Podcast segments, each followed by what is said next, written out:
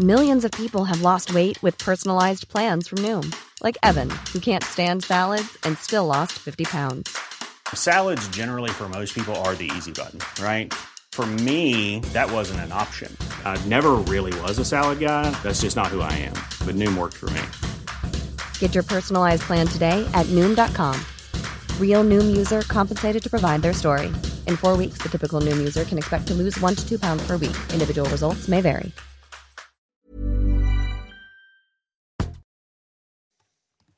5h58, bientôt 6h. Bon réveil à tous. La matinale, c'est parti à la une ce matin. Le calvaire d'une famille à Atis-Mons en Ile-de-France. Propriétaire d'une maison, cette famille vit sous le même toit que sa locataire qui refuse de payer le loyer de sa chambre et se montre menaçante. On est allé sur place. Le prix de l'électricité multiplié par 10. Le gouvernement promet de maintenir le bouclier tarifaire. Mais jusqu'à quand? Qui va payer la différence? Elisabeth Borne sera face au patron aujourd'hui pour la rentrée du MEDEF. Gauthier Lebret est avec nous. A tout de suite Gauthier. Les prix augmentent. Dans les familles, on cherche à réduire les dépenses. Quelles sont les dépenses auxquelles les Français ne veulent pas renoncer?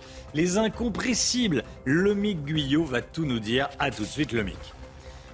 Direction la Lune, la nouvelle méga fusée de la NASA décolle aujourd'hui à 14h33 précise. Premier vol de la mission Artemis qui doit ramener l'homme sur la Lune.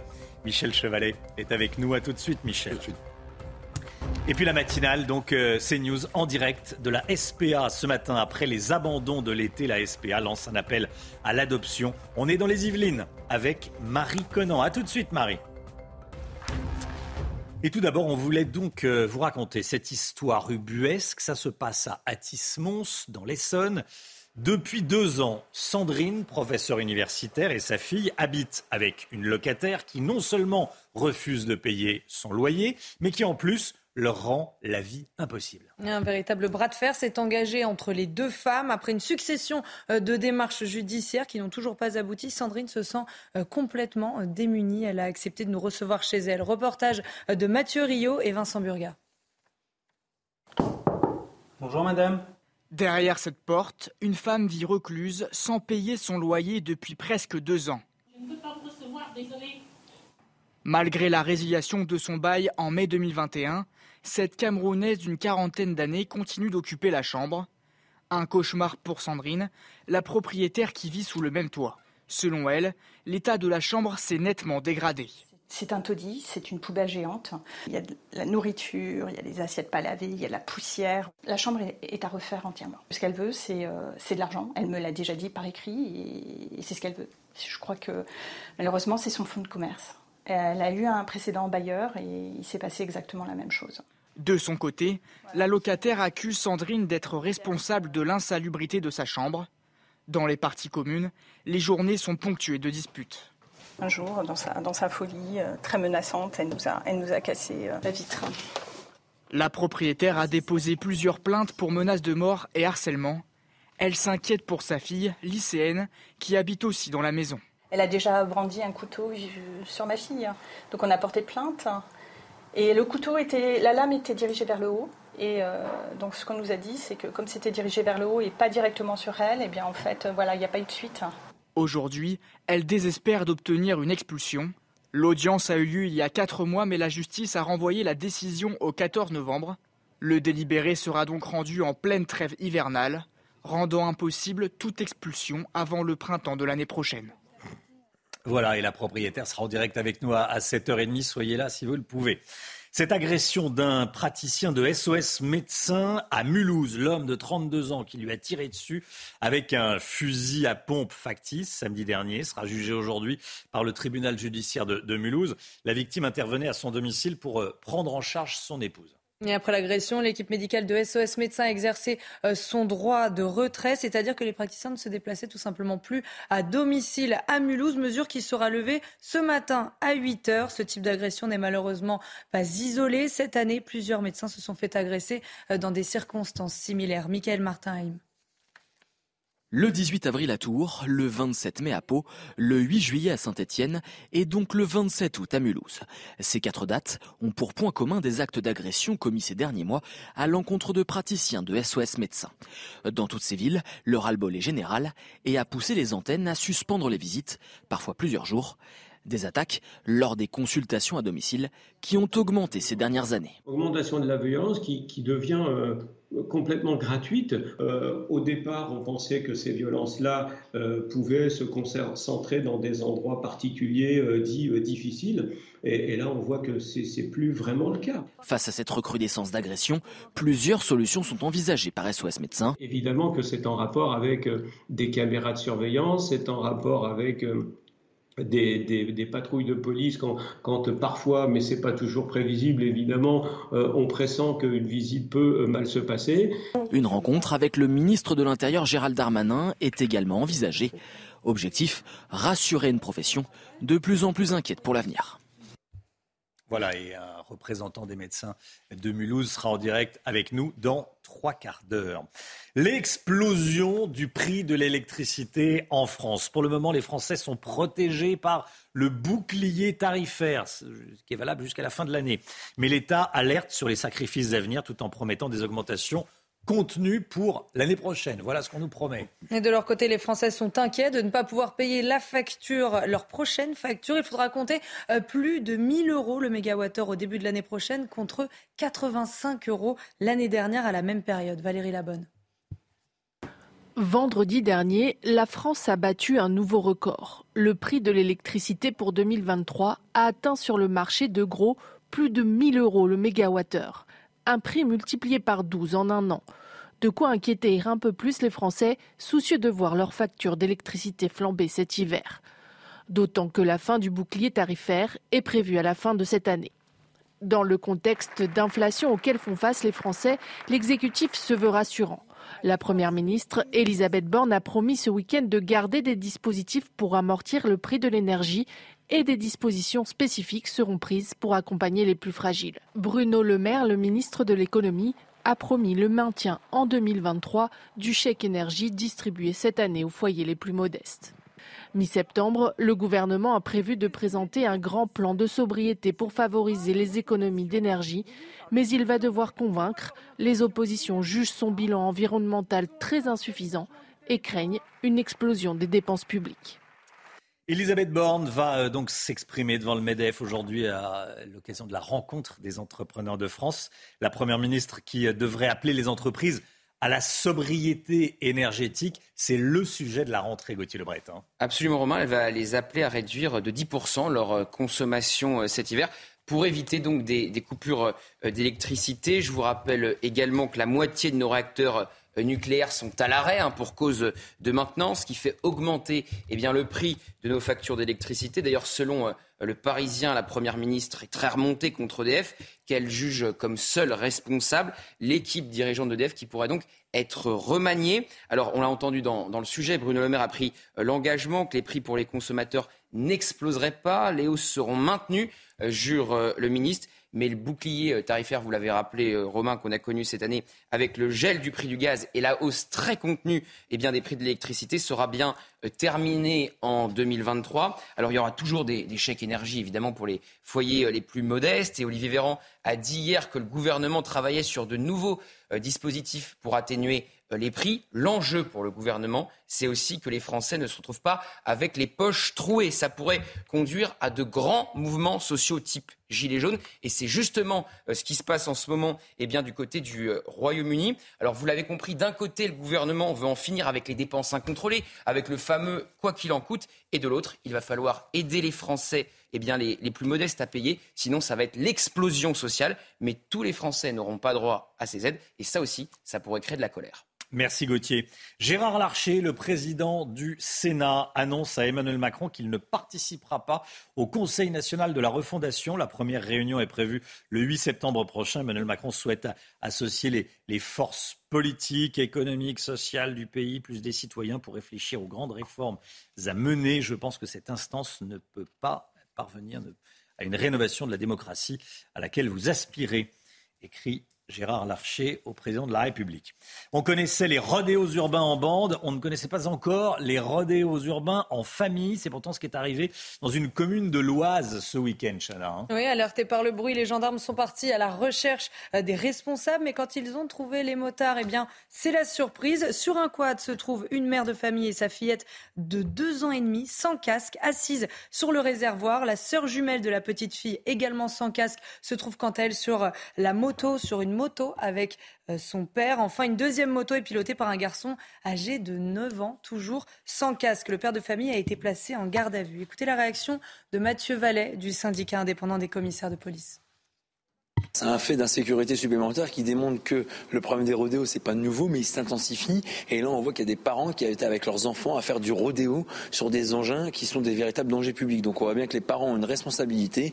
Et c'est pour ça que moi je dis qu'il faut pénaliser dans les deux sens les parents, et dans la justice, et dans la prise en charge de leurs enfants. Les parents qui ont du mal à éduquer leurs enfants, il faut les aider. Ceux qui n'en ont rien à faire et qui d'une certaine manière en plus se payent le luxe de donner le mauvais exemple et d'emmener dans cette barque d'infraction leurs gamins, eh ben ils sont pas dignes d'être euh, parents euh, de ces enfants et d'une certaine manière de compliquer le travail des policiers. Près de 15 000 abandons d'animaux depuis le 1er mai. On est en direct ce matin de la SPA, la matinale CNews, en direct de la SPA à Hermeret dans, les Yvelines. À cette période de l'année, les, refuges sont pleins. On rejoint tout de suite Marie Conan avec Pierre-François Altermat. Eh, bonjour Marie.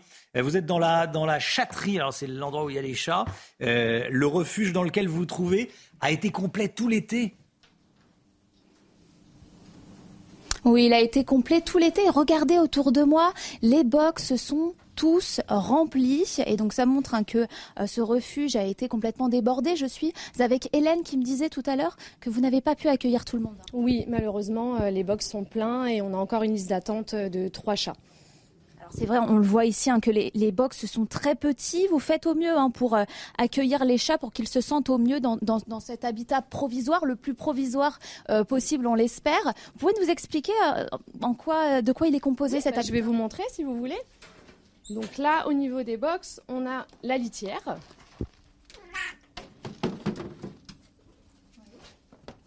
Le dodo. Raymond, c'est ça C'est ça, tout à fait. Raymond qui est une petite chatte de 12 ans qui nous vient de Fourrière. Et du coup, sa gamelle avec l'eau et les croquettes. Alors quand vous accueillez les chats comme ça, en général, il reste combien de temps ici? Alors ça dépend. Raymond qui par exemple fait partie du dispositif SOS parce que c'est une chatte qui est âgée de 12 ans. Euh, on espère va pas rester longtemps mais malheureusement c'est des chats qui sont plus difficiles à faire adopter. Et un petit chaton comme on a en dessous, Victor, euh, qui est arrivé chez nous il y a une semaine, euh, généralement dans la semaine ou dans les 15 jours qui suivent est adopté. Généralement, les chats partent plus vite que les chiens. Oui, tout à fait. Oui, oui, les chats partent beaucoup plus vite que les chiens. C'est quand même une contrainte différente. Donc les chiens, vous me disiez, ça peut durer des années. Ils peuvent rester. Oui, on a des chiens qui peuvent rester jusqu'à deux ans. Alors, étant, on fait absolument pas d'euthanasie à la SPA. Donc, c'est des chiens après qu'on peut transférer dans d'autres refuges où il y a plus de chances d'adoption dans d'autres secteurs. Merci beaucoup Hélène. Donc un petit chat comme Victor coûte ici 150 euros, mais un chat comme Raymond, un peu plus âgé ou malade, fait partie, comme le disait Hélène, du dispositif SOS. Et donc euh, les gens donnent l'argent, la somme qu'ils le souhaitent pour, pour euh, adopter ce chat. Merci beaucoup Marie Conan. On va vous retrouver tout au long de la, de la matinale. Voilà, quand on voit ces petits chats comme ça, avec Pierre-François Altermat, quand on voit ces petits chats, euh, euh, bon, bah, ça donne envie d'adopter. Hein. Après, c'est une responsabilité, il hein. ne faut pas faire n'importe quoi. Merci beaucoup, Marie. On vous retrouve euh, tout au long de la matinale. Le sport avec euh, des nouvelles du PSG. Match nul hier soir pour le PSG, pas de victoire. Premier match nul de la saison pour les Parisiens. Pendant la quatrième journée de Ligue 1, le club parisien a été tenu en échec par Monaco, un partout. Euh, c'est grâce à un pénalty de Neymar à la 69e minute que le Paris Saint-Germain a pu rester invaincu. Il conserve toujours la tête de la Ligue 1 devant Marseille. L'OM, l'OM s'est imposé hier face à Nice, 3 buts à 0. Le club phocéen s'installe en haut du podium, je vous le disais, derrière le PSG après 10 euh, points remportés en 4 matchs. Il va d'ailleurs pouvoir profiter euh, d'un calendrier clément en jouant contre Clermont et Auxerre.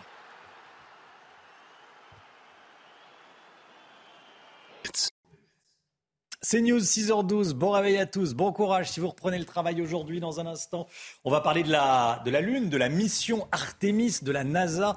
La fusée décolle aujourd'hui à 14h33. Objectif renvoyer à terme l'homme sur la Lune. Là, c'est un vol non habité. Tous les détails avec Michel Chevalet dans un instant. A tout de suite, Michel. C'est News 6h15. Bienvenue à tous. Tout d'abord, le point info. Chana Lousteau. Un pompier volontaire de 19 ans en Gironde a été mis en examen et écroué hier pour destruction par incendie. Il est soupçonné de 31 départs de feu dans le Médoc entre le 29 juillet et le 21 août. D'après le parquet, il a confirmé ses aveux devant le juge d'instruction. Il a été placé en détention provisoire. La traque des piscines non déclarées. Depuis octobre dernier, un logiciel d'intelligence artificielle en a récupéré, en a repéré plus de 20 000, ce qui va rapporter 10 millions d'euros au fisc. Le logiciel est testé dans neuf départements pour le moment, mais son utilisation sera généralisée sur tout le territoire au début de l'année prochaine continue à danser. C'est le, message de l'ancienne secrétaire d'État américaine Hillary Clinton en soutien à la première ministre finlandaise. Elle est au cœur d'une polémique après que des vidéos la montrant en train de danser dans une soirée privée aient fuité sur Internet. Alors par solidarité, Hillary Clinton a publié la photo que vous voyez sur votre écran, une photo euh, d'elle-même en train de danser qui date d'avril 2012.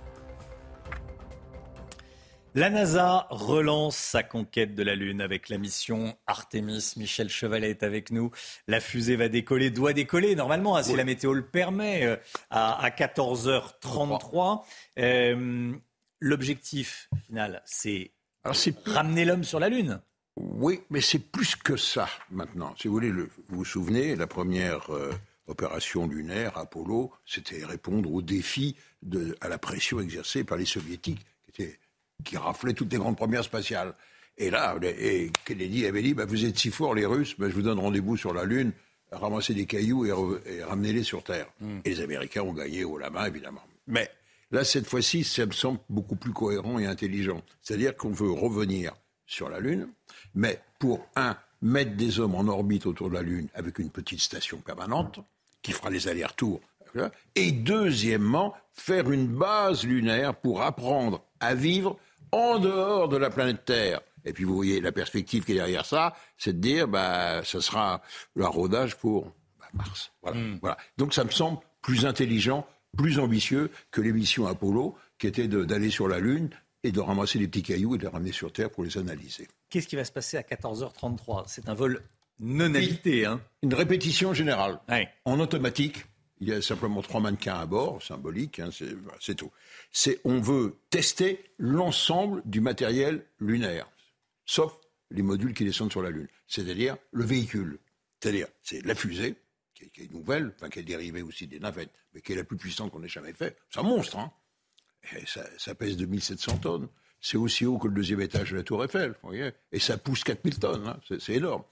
La cabine spatiale Orion, 4 places, c'est la nouvelle Apollo, et le module derrière la salle des machines, j'appellerais, qui est européen.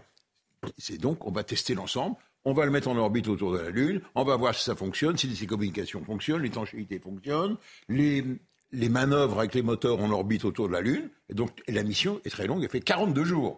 Alors qu'une mission Apollo, c'était que 12 jours. On met combien de temps pour aller euh, Alors, on va prendre son distance Terre-Lune? Alors, Terre-Lune, c'est 3 jours pour Apollo. C'était rapide, c'était mmh. direct. Là, on va prendre son temps, ça va quasiment 8, 8 jours. Vous voyez, on prend son temps. Simplement, on veut tout tester avant.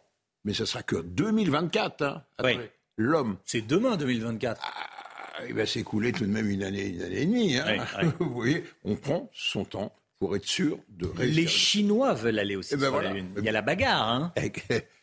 Apollo, Apollo, ça a été la bagarre entre le régime capitaliste et le régime soviétique. C'était ça, russe contre américain. Et là, c'est la pression des Chinois qui a incité Trump à relancer un programme lunaire. Hein. Ça, cette affaire-là, elle remonte à 18 ans. Hmm. C'était très long. Mais euh, simplement, c'est l'enveloppe budgétaire. Combien? 20 milliards. Et la fusée, le lancement de la fusée, on estime c'est 2 milliards de dollars. Michel C'est cher la Lune. Hein c'est cher la Lune, oui, ça je m'en doutais. Merci Michel, restez bien avec nous évidemment. La colère des Marseillais. Tiens, on va pas aller sur la Lune, on va aller à Marseille. La colère des Marseillais contre les bateaux de croisière. Des habitants et euh, militants écologistes se battent contre la présence de ces grands paquebots dans le port. Pourquoi bah, Parce qu'ils dégagent beaucoup de fumée, forcément, fumée toxique. les activités maritimes sont le deuxième plus gros pollueur euh, de la cité phocéenne. Une pétition a été lancée le mois dernier. Reportage signé Alexis Vallée. Ces navires de croisière, les nouveaux ennemis des Marseillais. Depuis les hauteurs, Michel Rosier souffre des fumées qui se dégagent des bateaux. Elle a installé des capteurs pour mesurer en temps réel la pollution venue du port. Nous avions, nous, ici dans le quartier, euh, des gens en pleine forme, pas fumeurs, sportifs, euh, morts de cancérisation sur les voies respiratoires. Et ça se multiplie. Donc on est, on est très inquiet. Les activités maritimes représentent 39% des émissions de dioxyde d'azote sur la métropole marseillaise. C'est la deuxième plus grosse source de pollution derrière le trafic routier. Un navire hacké pendant une heure euh, à Marseille va être l'équivalent de 30 000 véhicules qui circulent à 30 km/h dans Marseille pendant une heure. Face à ces revendications, les acteurs maritimes prônent l'utilisation de technologies plus respectueuses de l'environnement.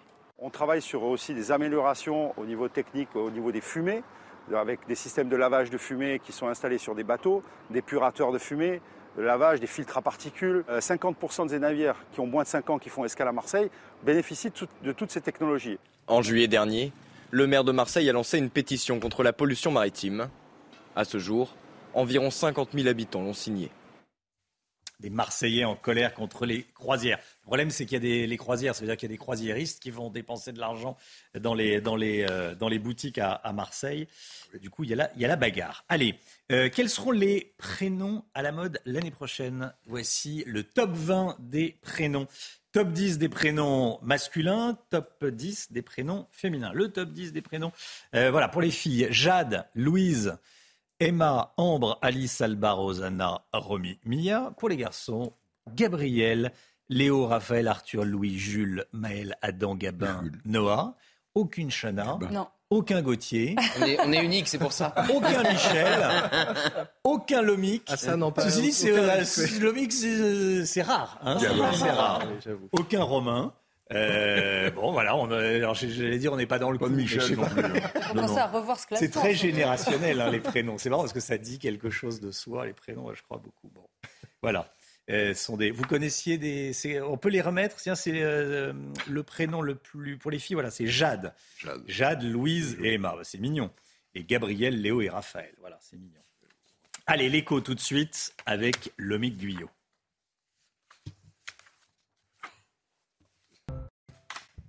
Une étude publiée ce week-end dévoile les postes de dépenses auxquels les Français ne veulent pas toucher, malgré les hausses de prix, quitte à faire des sacrifices. Et en premier lieu, le Guyot, on trouve tous les achats liés aux enfants. Hein.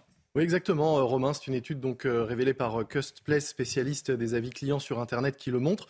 39% des Français disent qu'ils refuseront de renoncer, même partiellement, à tous les achats qui touchent les enfants, notamment en matière d'éducation et de loisirs. En clair, face à l'inflation, la flambée des prix, eh bien, les Français ont conscience qu'ils vont devoir faire des efforts et raboter certaines dépenses, mais ils ne veulent pas que leurs enfants trinque. Euh, ce sont en plus des dépenses importantes, hein, celles de la rentrée notamment, même si on estime cette année qu'elles vont être en baisse de 2,6% par rapport à, 2021, notamment euh, grâce au fait que les, familles préfèrent désormais réutiliser certaines fournitures plutôt que d'en acheter euh, de, neuves. Mais on voit que ça reste des dépenses élevées, 233 euros pour un élève de, de primaire, plus de 400 euros pour un élève au lycée. Autre poste de dépenses que les Français jugent incompressible pour eux, eh bien, ce sont leurs abonnements au téléphone ou à la vidéo à la demande. 31% des ménages préfèrent en effet continuer à payer leur abonnement à Canal+, Amazon ou Netflix, quitte à aller moins au restaurant par exemple. Ils ne sont ainsi que 18% à estimer que les sorties sont indispensables, ce qui veut dire que 8 Français sur 10 peuvent s'en passer pour moins dépenser. Du coup, puisqu'il faut bien économiser euh, quelque part, c'est sur l'alimentation que les Français disent qu'ils vont raboter en privilégiant les premiers prix, en écumant les promotions et en délaissant les produits les plus chers, notamment le bio qui est en perte de vitesse. Il faut dire aussi qu'avec l'énergie, l'alimentation est l'un des secteurs qui a connu les plus fortes hausses de prix et que malheureusement, ce n'est pas prêt de s'arrêter. 6h25, le temps tout de suite, Alexandra Blanc, et on commence avec la météo des plages. Alexandra Blanc, le temps, direction le Morbihan, où il y aura du soleil aujourd'hui. Hein. Oui, pour nos amis bretons que l'on salue, eh bien, le beau temps sera donc au rendez-vous. On prend la direction de Plouinec. Alors hier, on a eu globalement de bonnes conditions. On va conserver un temps sec et ensoleillé. En revanche, si vous remontez un peu plus vers les côtes de la Manche, vous pourrez avoir un temps un petit peu plus venté avec donc le maintien euh, du vent. Alors au programme aujourd'hui, c'est globalement une belle journée, excepté dans le sud-ouest. Alors dès ce matin, on va avoir quelques petits nuages. Ça va commencer à s'ennuager avec une dégradation prévue dans l'après-midi. On va en parler dans quelques instants. Près des côtes de la Manche, parfois temps assez brumeux avec le maintien de quelques nuages élevés, mais partout ailleurs, du grand beau temps. Dans l'après-midi, justement, cette dégradation orageuse, on va en parler. On a une dégradation qui remonte de la péninsule ibérique et donc, conséquence, on va retrouver des orages principalement entre le Pays Basque, la Gironde ou encore en allant vers les régions centrales. Plusieurs salves orageuses sont attendues, une au milieu d'après-midi, mais également dans le courant de la soirée. C'est vraiment dans le courant de la soirée que ces salves orageuses pourraient donc être les plus fortes, puisque l'on attend bien évidemment de la pluie, l'équivalent d'une à deux semaines de pluie dans le sud-ouest, mais surtout avec ces orages de la grêle ainsi que des vents tempétueux, des vents qui pourraient localement dépasser les 80 à 100 km par heure. Donc vraiment, si vous êtes dans le sud-ouest ou encore sur le massif central, attention aux orages dès cet après-midi. En revanche, partout ailleurs, plein soleil. Si vous êtes à Marseille, à Lyon ou encore en remontant vers Strasbourg, pas un seul nuage à l'horizon. Les températures un petit peu plus fraîches au nord par rapport aux jours précédents. 16 à Paris, 10 degrés en moyenne en Bretagne. C'est toujours très élevé dans le sud, 23 à Nice ou encore euh, pour Perpignan. Et puis dans l'après-midi, température estivale. Hein, il fait toujours relativement chaud avec 26 à Paris, 28 degrés à Dijon. Il fera chaud également le long de la Garonne avec 32 degrés entre Bordeaux et Toulouse. Et puis la maximale pour Marseille ou encore pour Perpignan avec 33 degrés. On débute la semaine, c'est la semaine de rentrée. Donc quel temps pour votre semaine de rentrée? Des conditions météo assez orageuses, notamment euh, pour la journée euh, de mardi, avec donc des orages, mais principalement sur les régions de l'Est. Mercredi, on va de nouveau retrouver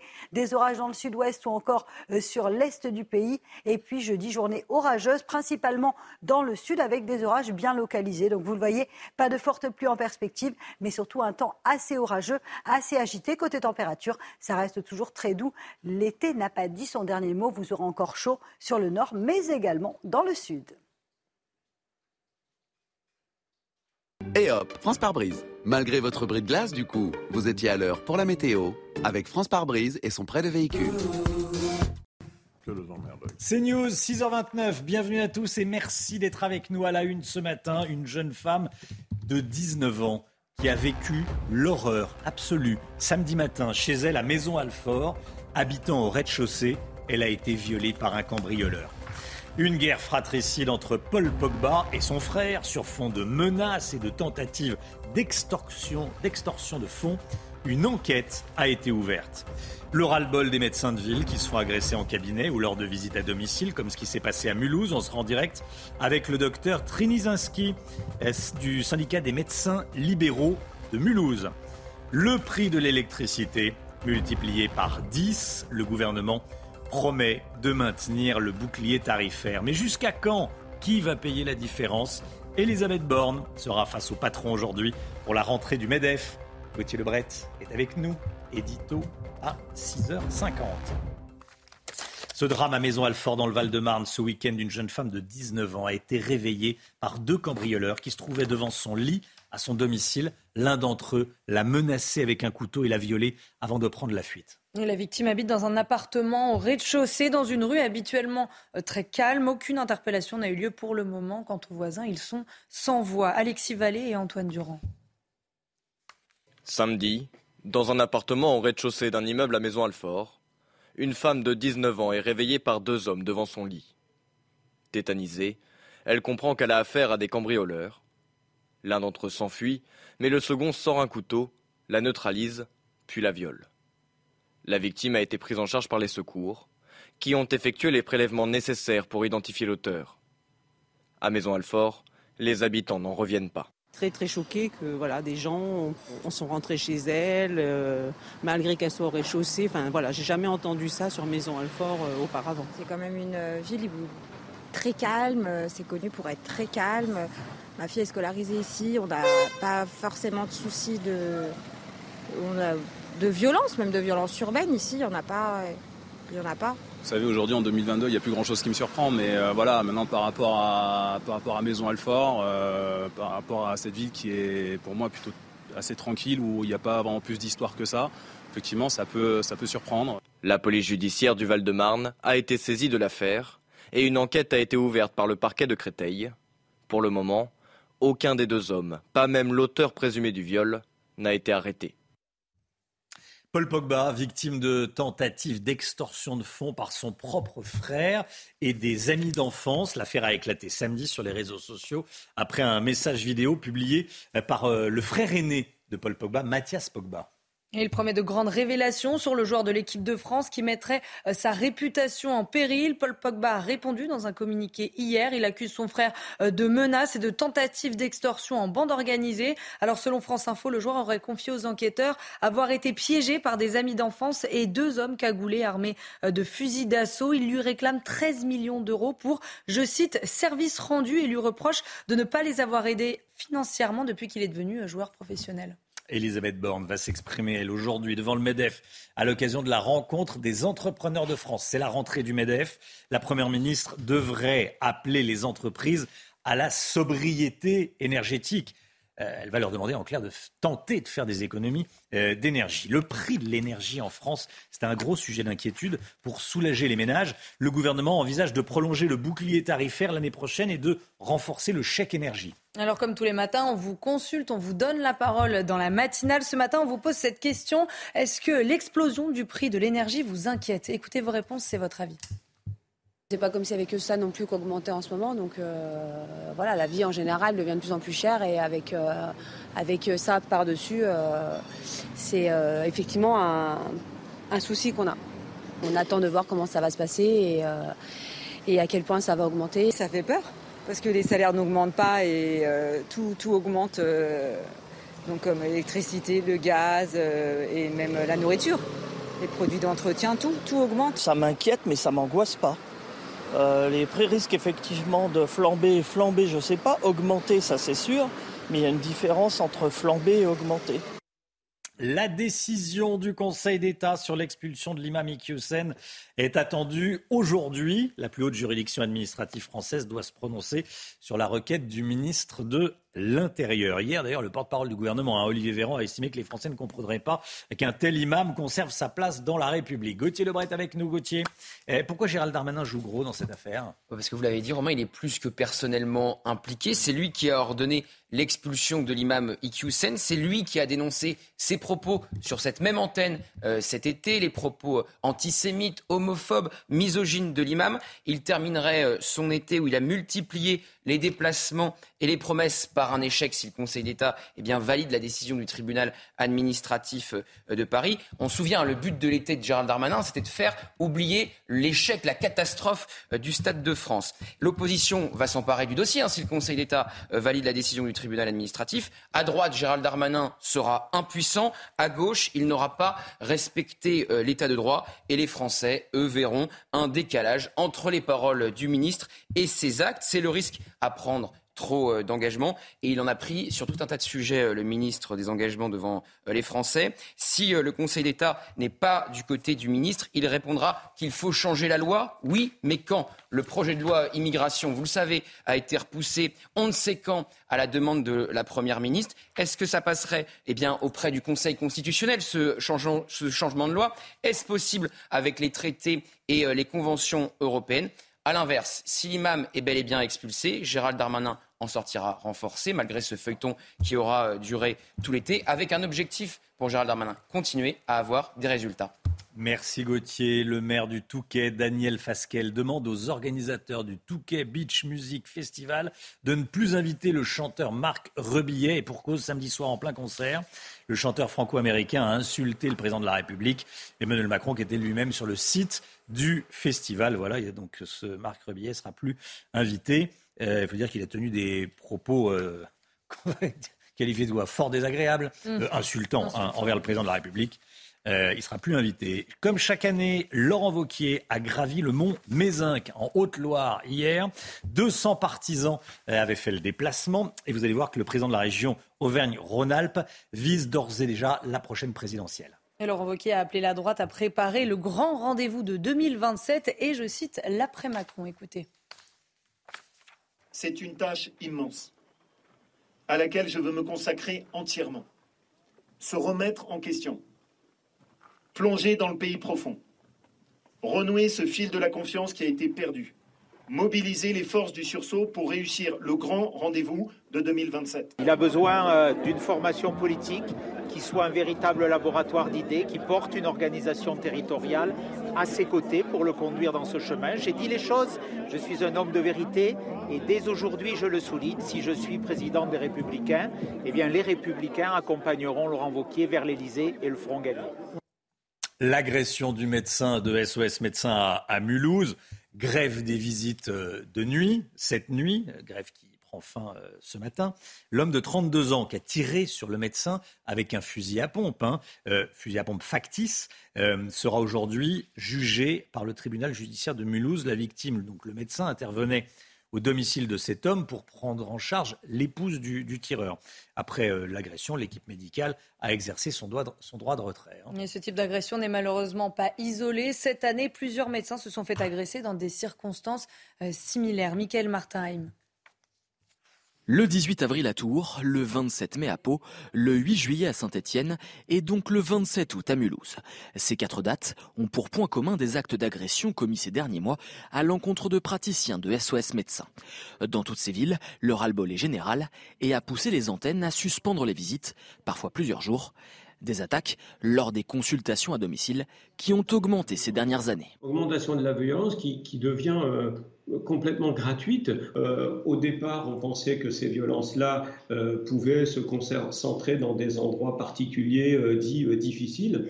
Et, et, là, on voit que c'est plus vraiment le cas. Face à cette recrudescence d'agression, plusieurs solutions sont envisagées par SOS Médecins. Évidemment que c'est en rapport avec des caméras de surveillance, c'est en rapport avec des, patrouilles de police quand, parfois, mais c'est pas toujours prévisible évidemment, euh, on pressent qu'une visite peut euh, mal se passer. Une rencontre avec le ministre de l'Intérieur Gérald Darmanin est également envisagée. Objectif, rassurer une profession de plus en plus inquiète pour l'avenir. Voilà, et on sera dans un instant en direct avec un, médecin de Mulhouse. Voilà le docteur Frédéric Triniseski qui représente des, des médecins de, de, Mulhouse. À Massy, dans l'Essonne, deux policiers ont été blessés dans la nuit de samedi à dimanche alors qu'ils tentaient d'interpeller l'auteur d'un rodéo urbain appelé par des riverains un peu avant minuit. Les policiers se sont approchés de la motocross et de son conducteur alors à l'arrêt, mais il ne s'est pas laissé faire, il s'est débattu. Il a pris la fuite, blessant les policiers. Hein. Oui, il a traîné les agents sur plusieurs mètres. Le conducteur âgé de 23 ans sera euh, présenté à la justice aujourd'hui en comparution immédiate. Écoutez euh, Christian Toussaint de Watts euh, du syndicat de police Alliance. Au moment de l'interpellation, le conducteur a accéléré et a traîné sur, on va dire, 1 à 2 mètres le fonctionnaire qui était accroché, qui n'a pas lâché, qui a donc déséquilibré la moto. les deux sont tombés, l'interpellation a pu avoir lieu. L'interpellation s'est faite avec, bien entendu, une certaine rébellion de l'individu. Euh, rébellion au cours de laquelle un deuxième collègue a été blessé. Suite à ça, quelques personnes autour de cette situation, de ce point, euh, se sont manifestées et ont voulu faire cesser l'interpellation. Euh, personnes qui ont vite été dispersées au moyen de, de, gaz lacrymogène. Voilà, et à propos de, de rodéo urbain, nouveau rodéo à Atis-Mons dans l'Essonne. Dans la nuit de samedi à dimanche également, trois scooters ont été saisis et un homme de 34 ans a été placé en garde à vue. C'est ce qu'indique euh, ce tweet de la police nationale du département de l'Essonne. Le carnaval de Notting Hill a fait son retour ce week-end à Londres. Et les festivités sont prévues euh, jusqu'à ce soir. Des plumes, des costumes à paillettes ou encore des chorégraphies. Le carnaval, qui a pour habitude de célébrer la culture des Caraïbes, a tenu toutes ses promesses. Il avait été mis en pause pendant deux ans à cause de la crise sanitaire. Premier match nul hier pour le Paris Saint-Germain. On y revient tout de suite. Pas de victoire pour les Parisiens hier soir. C'est la première fois depuis le début de cette, euh, de cette saison, quatrième journée de Ligue 1. Les Parisiens ont été tenus en échec par les Monégasques. Un but partout. Oui, c'est grâce à un penalty de Neymar à la 69e minute que le Paris Saint-Germain a pu rester invaincu. Il conserve toujours la tête de la Ligue 1 devant Marseille. Et puis cette victoire facile pour Max Verstappen au Grand Prix de Belgique. Hein. Grand Prix que vous avez pu suivre évidemment sur Canal+. Le leader du championnat mondial de Formule 1 a facilement remporté le Grand Prix de Spa-Francorchamps. Euh, il partait pourtant de la 14e place sur la grille. Alors avec cette victoire, Verstappen s'est replacé tout en haut du classement.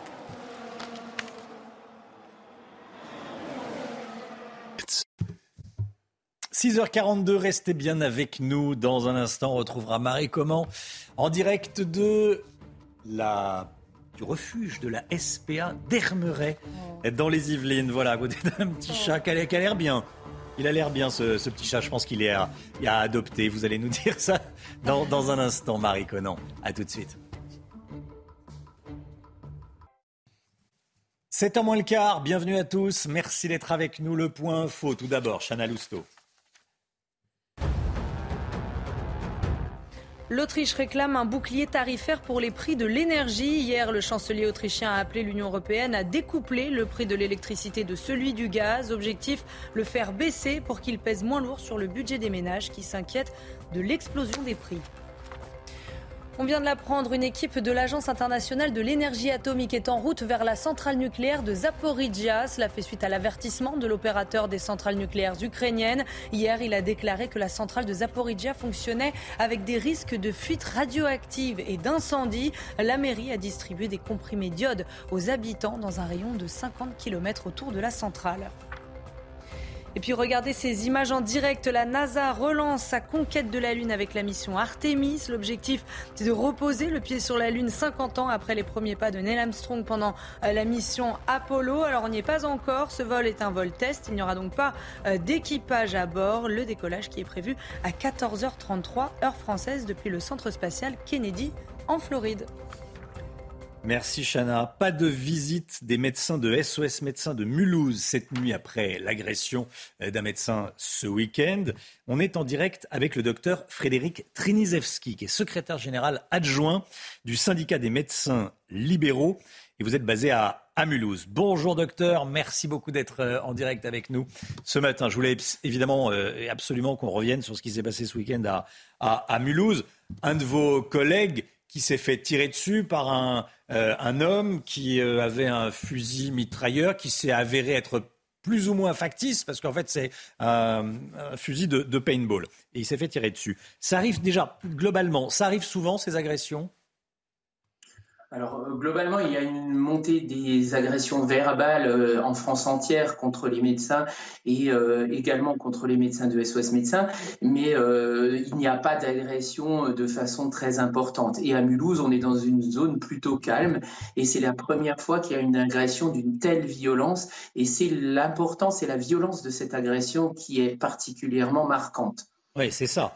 Euh, parce que là, il a eu, il s'est vu mourir, pour être très clair. Hein. il s'est vu mourir. Quand on est visé par euh, quelqu'un qui a, une arme, on se voit mourir. Oui, c'est exactement ça. C'était des menaces de mort hein, associées à, ce braquage avec cette arme. Et il y a quand même eu un tir au moment où le médecin s'est retourné pour partir. Il s'est fait tirer dans la cuisse. Et pour lui, il s'agissait d'une vraie arme. Donc forcément, il est extrêmement choqué aujourd'hui. Évidemment, et, on, le serait, euh, on le serait à moins. Euh, ce délinquant euh, lui reprochait, je ne sais même pas si, ça vaut, si c'est intéressant de le, préciser, mais il lui reprochait d'être arrivé en retard, voilà, alors qu'il avait mis du temps à, trouver l'adresse. de toute façon, il n'y a, aucune raison, rien qui justifie ceci. Il y, a un profil type d'agresseur ou pas?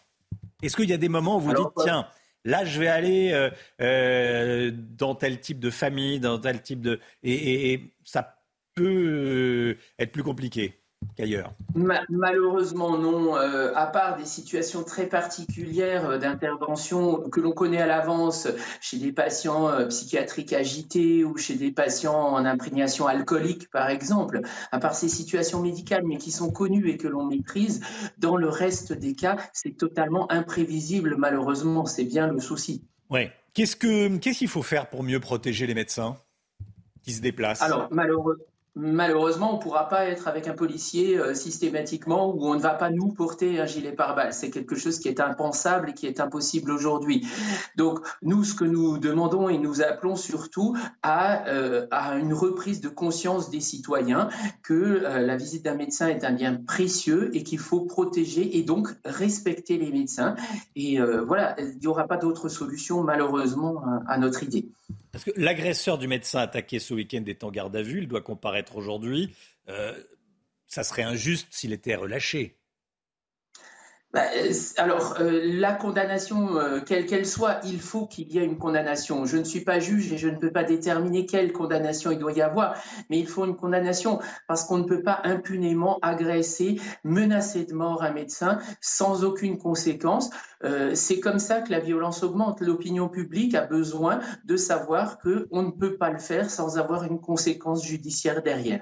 Merci beaucoup, docteur. Merci d'avoir été en direct avec nous ce matin dans la matinale CNews. Très bonne journée à vous. Merci beaucoup. Merci, au revoir, docteur. Près de 15 000 abandons d'animaux depuis le 1er mai. La matinale CNews en direct de la SPA ce matin. On est en direct de la SPA d'Hermeret dans les Yvelines depuis 6 heures ce matin. Il y a un magnifique beagle derrière moi. Et là, vous êtes, euh, Marie Conan, entourée de, chats euh, et, vous êtes avec une responsable de la, euh, du, refuge. Il y a eu un petit peu moins d'animaux accueillis cette année par la SPA, ce qui ne veut pas dire qu'il y a moins d'animaux abandonnés au, global. Vous êtes là dans la, dans la salle de la communauté. Hein oui, tout à fait. Il y a eu moins d'animaux accueillis euh, cette année, tout simplement qu'il y a eu moins d'adoptions cette année, cet été, et donc qui dit moins de sorties, euh, dit moins d'entrées, mais ça ne veut pas dire que la situation s'améliore. Ici, vous êtes débordée, Hélène, vous êtes responsable euh, de ce refuge. Pour quelles raisons les gens abandonnent leurs animaux? Alors malheureusement, au niveau des chats, c'est souvent dû à des allergies. Et au niveau des chiens, c'est que les chiens adoptés ont des besoins particuliers les familles ne répondent pas toujours à ces besoins il faut bien s'informer sur les besoins de la race avant euh, d'adopter euh, un animal. Alors ici, dans un premier temps, vous, accueillez euh, les chats dans des box, dans une chatterie, puis comment vous vous en occupez afin qu'ils puissent trouver une famille? Alors une fois qu'ils sont à jour au niveau sanitaire, qu'ils sont vaccinés, stérilisés, identifiés et testés aux maladies des chats, effectivement, ils ont la possibilité d'être en communauté pour vivre tous ensemble. Et l'espace est beaucoup plus grand et surtout, ils ont un accès à l'extérieur pour pouvoir profiter vous avez cette magnifique chatte. Elle s'appelle Noémie. Elle est à jour dans ses euh, vaccins stérilisés, prête à rencontrer sa nouvelle famille, une famille pour la vie. Alors cette année, euh, l'ASPA va organiser un appel aux dons à l'échelle nationale car l'association a besoin de ces dons pour vivre. Merci beaucoup Marie Conan. Restez bien avec nous. On va vous, retrouver tout au long de la, matinale avec Pierre-François Altermat euh, pour, les, images. Merci Marie. La matinale CNews en direct de la, de SPA ce matin. Restez bien sur CNews. Petite pause pub. Dès le début du journal de 7 heures, on va vous, on va vous raconter l'histoire de cette euh, propriétaire d'un pavillon à Atismont, c'est en banlieue parisienne. Elle loue une chambre. Malheureusement, la locataire ne paye pas. Malheureusement, la locataire vit dans un tas d'immondices. Et c'est un véritable calvaire. Et on accueille euh, Pascal Pro qui est déjà là. Vous n'êtes pas, en, pas en retard, Pascal? Ah, bah, c'est gentil. Mais oui, Pascal Pro, dès 9h. Euh, non, il a la, il a la barbe. Vous non plus. Mais oui, quel plaisir. Vous, êtes, vous avez l'air tout, tout reposé, tout bronzé, tout. Oui, euh, oui, après quelques semaines de vacances, généralement, on est. Euh, vous êtes en forme? Moins que M. Chevalet. Ah bah. qui, ne change pas. On va repartir sur la Lune. Ah, mais bien sûr. Et c'est intéressant. Oui, oui, ce, coup-ci, oui, oui, oui, c'est moins folklorique que les premiers. On en parlera. Mais oui, vous parlerez de la Lune, vous parlerez de quoi? De, l'énergie, prix de l'énergie On va parler de Pogba. Et de Pogba, bien sûr, bah oui. Bon, gros programme. Bon, tout le monde est ravi de vous, de vous retrouver, mais, euh, vous êtes Pascal. Ça m'a fait plaisir. Allez, restez bien avec nous. Merci d'être passé. Je vous en prie. à tout de suite. À tout à l'heure. CNews, 6h54.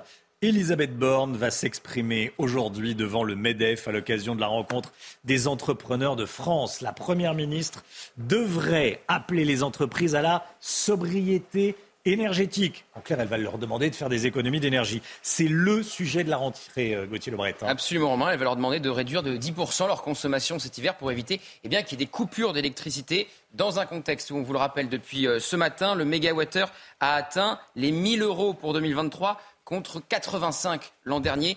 Une multiplication du prix par 12. Je vous rappelle également que la moitié de nos réacteurs euh, nucléaires sont à l'arrêt pour cause de maintenance, ce qui fait aussi augmenter nos factures d'électricité.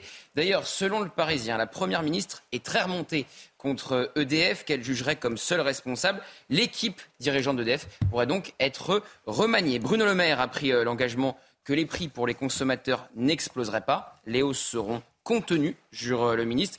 Mais le bouclier euh, tarifaire qu'on a connu euh, cette année, avec le gel du prix du gaz et la hausse très contenue eh des prix de l'électricité, sera bien terminé en 2023. Alors il y aura toujours des chèques énergie pour les foyers les plus modestes.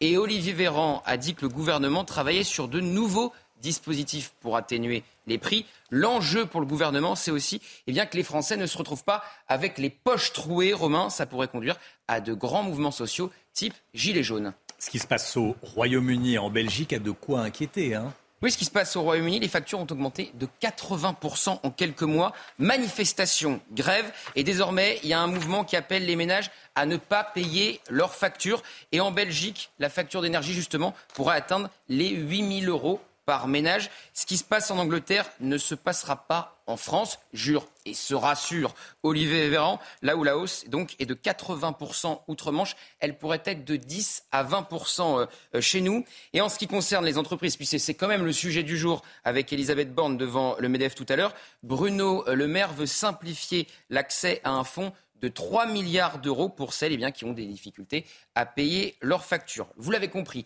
le gouvernement est entre deux feux. D'un côté, il veut en finir avec les dépenses incontrôlées, type quoi qu'il en coûte, et de l'autre, il va falloir aider euh, les Français et notamment euh, les plus modestes à payer, sinon ça va être tout simplement l'explosion mmh. sociale. Mais tous les Français n'auront pas le droit à ces aides et là aussi, ça pourrait créer des colères. Gauthier Lebret, merci beaucoup Gauthier.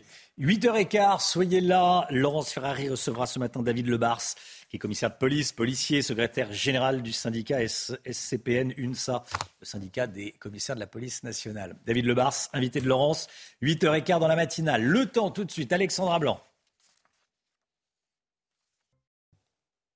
Alexandra Blanc, vous nous emmenez à Ajaccio. Oui, on prend la direction d'Ajaccio. Regardez cette jolie couleur du ciel. Image prise il y a seulement euh, quelques minutes, avec globalement de bonnes conditions attendues euh, du côté de la Corse aujourd'hui. On pourra avoir seulement quelques bourgeonnements euh, pluvieux, quelques bourgeonnements orageux, notamment sur la montagne corse. Mais Ajaccio devrait donc rester à l'écart avec en prime des températures toujours estivales. Alors ce matin, on retrouve un temps assez mitigé autour du golfe de Gascogne, avec une dégradation qui va se mettre en place dans le courant de la journée, mais partout ailleurs, une très belle matinée. Quelques nuages également élevés en remontant vers les régions du nord et un petit peu de brume euh, pour la pointe bretonne. Dans l'après-midi, regardez une après-midi splendide, excepté dans le sud-ouest. Alors attention, forte dégradation orageuse attendue entre le Pays Basque, la Gironde ou encore en allant vers le massif central. Alors ça commence ce matin avec quelques nuages et ça se poursuit tout au long de l'après-midi, mais également de la soirée avec des orages localement assez violents attendus. D'une part des orages, d'autre part de fortes pluies, mais également de bonnes rafales de vent avec ces orages qui pourraient localement dépasser les 90 à 100 km par heure. Donc vraiment, si vous êtes dans le sud-ouest, soyez euh, prudents. La météo s'annonce agitée en fin euh, d'après-midi partout ailleurs. De bonnes conditions, du soleil, notamment à Lyon, à Marseille ou encore en allant vers Strasbourg. On a toujours un petit peu de vent près des côtes de la Manche. Les températures, elles sont un petit peu en baisse sur les régions du nord. 16 degrés à Paris en moyenne, 10 degrés pour la pointe bretonne. C'est très doux dans le sud avec 23 degrés euh, pour Perpignan ou encore du côté de Nice. Et dans l'après-midi, les températures restent estivales au nord comme au sud, 28 degrés à Dijon, 26 degrés en moyenne pour le bassin euh, parisien. Vous aurez 32 degrés entre Toulouse et Bordeaux et localement 29 degrés à Grenoble. Il fait très chaud à Marseille ou encore à Perpignan avec 33 degrés cet après-midi. La suite du programme, une semaine relativement agitée avec des orages prévus mardi, mercredi et jeudi. Alors pas forcément euh, le matin, mais dans l'après-midi, on va de nouveau avoir un temps assez instable. Côté température, ça restera estival tout au long de la semaine, au nord comme au sud, avec une moyenne de 29 à 30 degrés. Mais attention aux orages.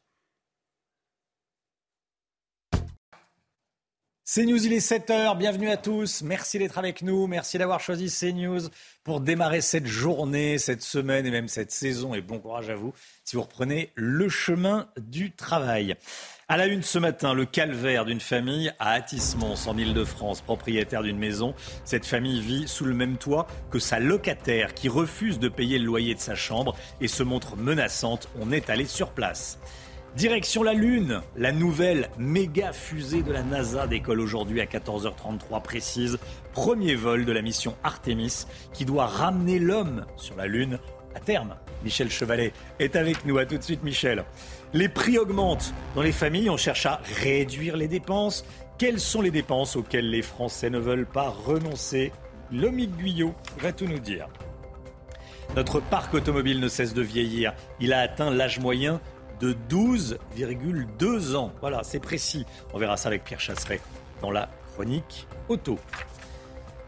On voulait vous raconter euh, ce matin cette euh, histoire complètement ubuesque. Ça se passe à Atis-Mons, dans l'Essonne.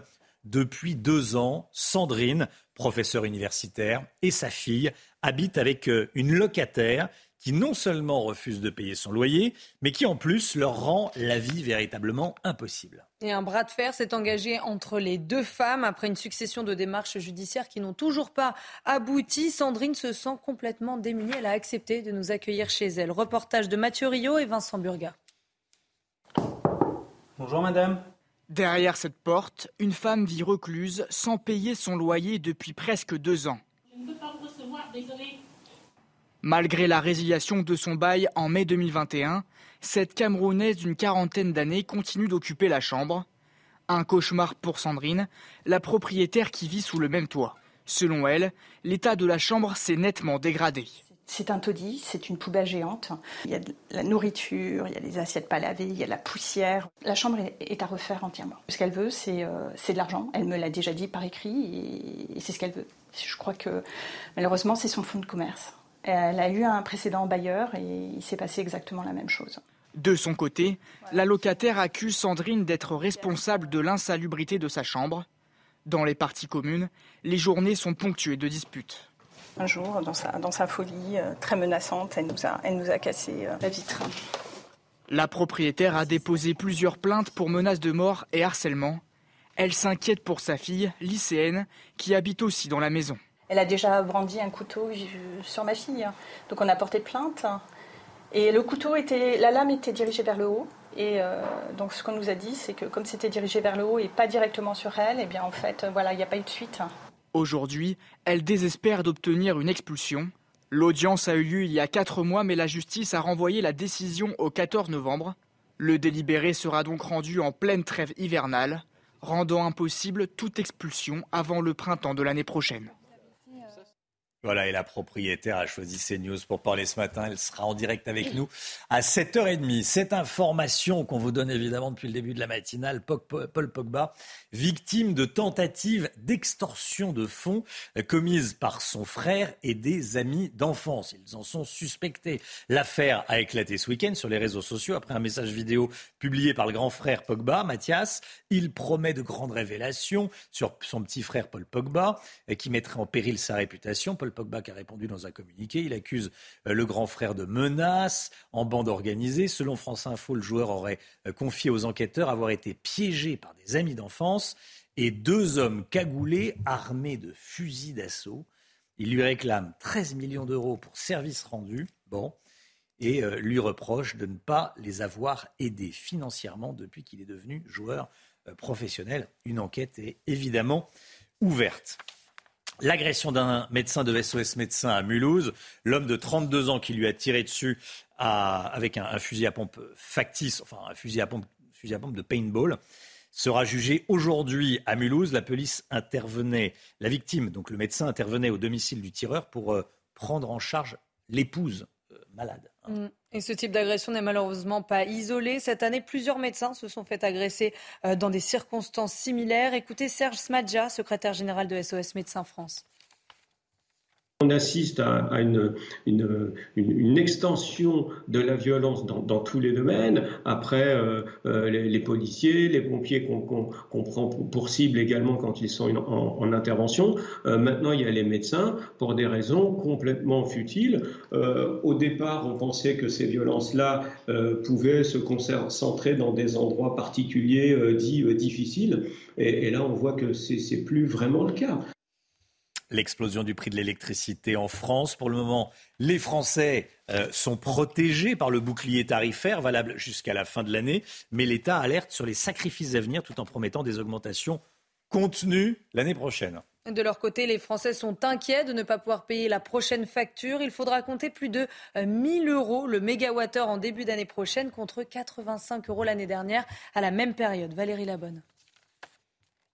Vendredi dernier, la France a battu un nouveau record. Le prix de l'électricité pour 2023 a atteint sur le marché de gros plus de 1000 euros le mégawattheure, un prix multiplié par 12 en un an. De quoi inquiéter un peu plus les Français, soucieux de voir leur facture d'électricité flamber cet hiver. D'autant que la fin du bouclier tarifaire est prévue à la fin de cette année. Dans le contexte d'inflation auquel font face les Français, l'exécutif se veut rassurant. La Première ministre, Elisabeth Borne, a promis ce week-end de garder des dispositifs pour amortir le prix de l'énergie et des dispositions spécifiques seront prises pour accompagner les plus fragiles. Bruno Le Maire, le ministre de l'économie, a promis le maintien en 2023 du chèque énergie distribué cette année aux foyers les plus modestes. Mi-septembre, le gouvernement a prévu de présenter un grand plan de sobriété pour favoriser les économies d'énergie, mais il va devoir convaincre. Les oppositions jugent son bilan environnemental très insuffisant et craignent une explosion des dépenses publiques. Quels seront les prénoms à la mode l'année prochaine Comme chaque année, l'officiel des prénoms publie les grandes tendances. C'est dévoilé ce matin chez le confrère du, Parisien. Regardez les tendances des prénoms cette année. Euh, pour les filles, Jade, Louise, et Emma. Il y en a 10 au total. Hein. Eh oui, il y a Ambre, Alice, Alba, Rose, Anna, Romy et Mia. Alors voilà pour les filles. Pour les garçons, arrivent en tête Gabriel, Léo, Raphaël, Arthur, Louis, euh, Jules, Maël, Adam euh, Gabin et Noah. Bon, Pas de Romain. Désolé. Ni de Chana. ni de Gauthier, ni de Michel, ni de Lomic. Il y a un côté cinématographique que Romy et Gabin soient mm. chacun de chaque côté. Il y a Romy et Gabin, c'est vrai, c'est vrai. Romy et Gabin réunis. Oui. Bon, c'est amusant. Hein. Euh, on, va, on va les revoir. Ces, prénoms, c'est toujours. je trouve c'est c'est toujours euh, très intéressant parce que ça dit quelque chose d'une époque, un, prénom? Je pense que ça, accessoirement, je pense que ça a un impact sur la personnalité. Jade, Louise, Emma, c'est mignon, tout est, mm. tout est mignon. Alice, c'est adorable. Rose, Anna, Romy, Gabriel, Léo, c'est court. Oui, Raphaël. C'est vrai qu'il n'y a, pas tous les prénoms euh, plus classiques. Paul. Euh, pas de prénoms composés. Et pas de prénom composé, mm. c'est vrai, pas de prénom composé. Bon, allez, le sport tout de suite. Premier match nul hier pour le PSG, on en parle tout de suite. Le Paris Saint-Germain tenu en échec à Monaco, un but partout. Ah oui, c'est le premier match euh, nul hier pour le Paris Saint-Germain. C'est grâce à un pénalty de Neymar à la 69e minute que le Paris Saint-Germain a pu rester invaincu. Il conserve toujours la tête de la Ligue 1 devant l'Olympique de Marseille.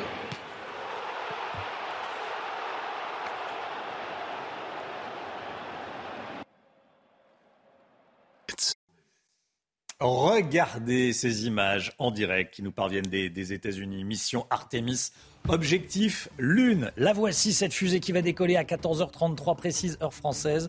8h33, heure américaine. La mission Artemis, objectif Lune. C'est un vol non habité pour le moment. On va y revenir dans un instant. Avec vous, Michel Chevalet, vous allez tout nous expliquer. Restez bien sur CNews, bien sûr. À tout de suite. Regardez à nouveau cette image de cette fusée en direct Artemis. Le compte à rebours est lancé, le compte à rebours avant le décollage de cette fusée. Euh, direction la, direction la Lune, la NASA qui relance sa conquête de la Lune avec la mission Artemis. Objectif de cette mission, il est simple, hein, reposer à terme le pied sur, euh, sur la Lune. Michel Chevalet est avec nous. Décollage de cette fusée SLS. Hein, c'est le, SLS, oui. C'est le nom de la fusée. Mission Artemis, fusée SLS. Voilà, c'est SLS Space Launch System. Mais les, mauvais esprits américains, parce que ça coûte tout de même 20 milliards de dollars d'opération, ils disent c'est Senate les sénateurs launch system. Ah oui. C'est le Sénat qui est. C'est le Sénat qui, euh, qui finance. Oui, oui, oui. Ouais, qui appuie sur le bouton. Bon, allez. 14h33, c'est l'heure de décollage. Il y a une fenêtre de Pas tir. 32, Deux heures. pas 31, 33. Il y a deux heures, il y a deux heures hein, de, de- Ouais. de la fenêtre de, de- de tir. Quand vous la voyez, la, la- la fusée euh, ne bouge pas, tout là, le compte à rebours ne, ne démarre que 45 heures avant. On est en plein dans, dans la chronologie, mais il est plein de combustible. Il n'y a aucune fumée qui se dégage, il n'y a pas de condensation, mais les pleins de combustible sera 5 heures avant, hein, seulement. Et c'est pas petit, hein, ce, que l'on met dedans. hein. Oui, j'imagine, C'est oui, oui. monstrueux. oui, monstrueux cet engin. hein. C'est le début de la nouvelle aventure lunaire des, des Américains. Voilà, bah oui. Ils ont tourné le dos. Si vous voulez, les Américains, le succès de la Lune a été tel que euh, on a dit bah, pff, pourquoi y aller? On a tout vu, on a tout fait, et on s'est désintéressé complètement de, de la Lune. Et qu'est-ce qui relance l'intérêt pour la Lune? Bon, la technologie a évolué, mais surtout, c'est parce qu'il y a la concurrence qui arrive. Il y avait au début, au début de l'ère spatiale, c'était la concurrence soviétique-américain, et les Américains ont dit bah, vous, êtes si forts, les Russes, allez, on se donne rendez-vous, le premier qui ira sur la Lune, il aura gagné. C'est les Américains qui ont gagné, et les Russes, c'était terminé, ils ont tourné le dos.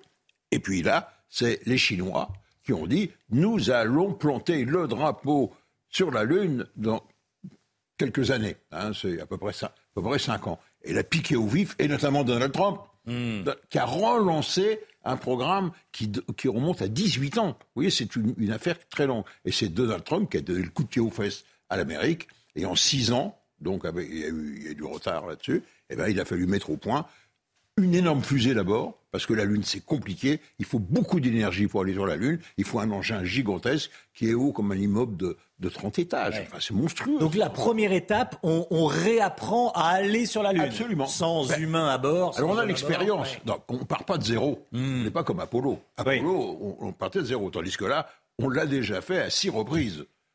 Et on a bénéficié de, des progrès de la technologie avec euh, les navettes spatiales. D'ailleurs, le lanceur reprend beaucoup d'éléments, notamment les moteurs, les réservoirs, etc. Donc on ne part pas d'une copie blanche. Mais on reste dans un schéma classique qui ressemble à un peu à, à, à ce qu'était Apollo, avec un énorme lanceur, une cabine euh, en haut et un module de service, et là une salle des machines, qui est d'ailleurs européenne. À quand le premier vol habité? Alors, 2024. Donc Ouais. ça, c'est un vol d'essai. On va tout tester. Mais personne à bord, sauf des mannequins, pour voir le, vibration, le bruit, l'étanchéité, la- l'allumage des moteurs, se mettre en orbite autour de la Lune, les télécommunications, etc. Et puis la rentrée dans l'atmosphère, qui est la phase fluidique. Donc c'est un essai d'une mission, mais ça va durer 42 jours. On prend son temps. Et en fonction de cela, on dit, bah, ça va être le go pour la prochaine mission, mais là, avec quatre personnes à bord. Et après, un an après, 2025, ça va être le- de, reposer le pied sur la Lune. Et la mission d'après, eh ben, ça va être de mettre une station en orbite autour de la Lune. Donc là, il y a un programme beaucoup plus cohérent, à mon avis, que n'a été Apollo. L'homme est capable du, du pire et du meilleur. Ah c'est fantastique. voilà, c'est fou, c'est fou. Merci Michel, restez bien avec nous, bien sûr, sur CNews. Le point info tout de suite, Chana Lousteau, 7h15. Un pompier volontaire de 19 ans en Gironde a été mis en examen et écroué hier pour destruction par incendie. Il est soupçonné de 31 départs de feu dans le Médoc entre le 29 juillet et le 21 août. D'après le parquet, il a confirmé ses aveux devant le juge d'instruction. Il a été placé en détention provisoire. La traque des piscines non déclarées. Depuis octobre dernier, un logiciel d'intelligence artificielle en a repéré plus de 20 000, ce qui va rapporter 10 millions d'euros au fisc. Le logiciel est testé dans 9 départements pour le moment, mais son utilisation sera généralisée sur tout le territoire au début de l'année prochaine continue à danser. C'est le message de l'ancienne secrétaire d'État américaine Hillary Clinton en soutien à la première ministre finlandaise. Elle est au cœur d'une polémique après que des vidéos la montrant en train de danser dans une soirée privée ont fuité sur Internet. Alors par solidarité, Hillary Clinton a publié cette photo que vous voyez sur Twitter. La photo date de 2012. Elle a été prise en Colombie. C'est News 7h17. On regarde tous euh, nos dépenses en ce moment et on se dit tiens, sur quoi on pourrait euh, renier ces dépenses auxquelles les Français ne veulent pas renoncer. Des informations que va nous donner l'homme Guyot. C'est tout de suite, c'est l'écho. Une étude publiée ce week-end dévoile les postes de dépenses auxquels les Français ne veulent pas toucher, malgré les hausses de prix, quitte à faire des sacrifices. Et en premier lieu, on trouve tous les achats liés aux enfants, le Guyot, hein, c'est ça? Oui, c'est ça, Romain. Une étude publiée donc par Custplace, spécialiste des avis clients sur Internet, nous apprend que 39% des Français refusent de renoncer, même partiellement, à tous les achats qui touchent les enfants, même et notamment pardon, en matière d'éducation et de loisirs. En clair, face à l'inflation, les Français ont conscience qu'ils doivent faire des efforts ou raboter certaines dépenses, mais ils ne veulent pas que leurs enfants trinquent. Ce sont pourtant des, dépenses importantes, hein, celles qui concernent l'éducation. On le voit, le budget moyen pour la rentrée scolaire, 233 euros pour un élève en primaire, euh, plus de 400 euros pour un élève qui entre euh, au lycée. Autre, autre, poste de dépenses que les Français jugent incompressible selon cette étude, eh bien leurs abonnements téléphonie et vidéo à la demande. 31% des ménages préfèrent ainsi continuer à payer leurs abonnements à Canal+, Amazon Prime ou Netflix, quitte à aller moins au restaurant par exemple. Ils ne sont ainsi que 18% à déclarer que les sorties sont indispensables, ce qui veut dire que pour 8 euh, Français sur 10, eh bien, ils peuvent s'en passer, ils peuvent éviter de sortir pour moins dépenser. malgré tout, ce n'est pas le principal euh, poste d'économie. Car s'il faut bien euh, économiser quelque part, eh bien c'est sur l'alimentation que les Français vont, vont, faire des économies en privilégiant les premiers prix, en écumant les promotions et en délaissant les produits les plus chers, notamment le bio qui est en nette perte de vitesse ces dernières semaines. Il faut dire aussi qu'avec l'énergie, eh bien l'alimentation, on le voit, hein, est un des secteurs euh, bah, qui représente un énorme poste de dépenses pour les Français. Et c'est aussi un des secteurs qui a connu les plus fortes hausses de prix ces dernières semaines. Des hausses de prix qui, malheureusement, ne sont pas euh, terminées et vont encore continuer dans les semaines et les mois à venir.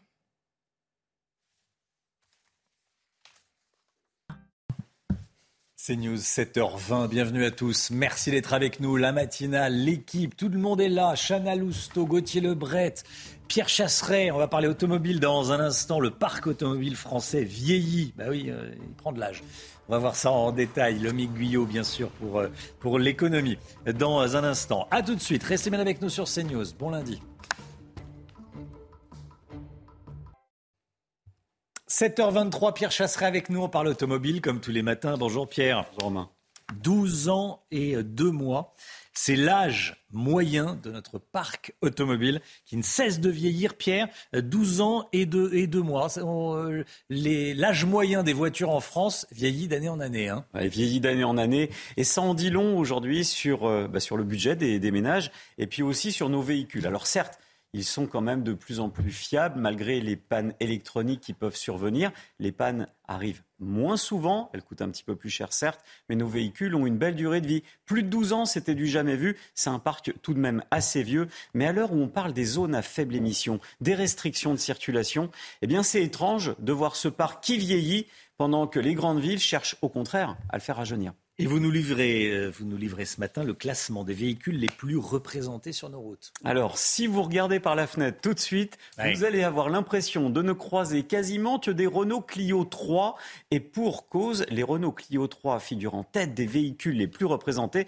Alors, il faut quand même, il faut quand même comprendre que la Renault Clio 3, elle a été produite entre 2005 et 2014. On n'est pas du tout sur un véhicule très récent. La Peugeot 207 qui figure en deuxième position entre 2004 et 2014, ces années de production.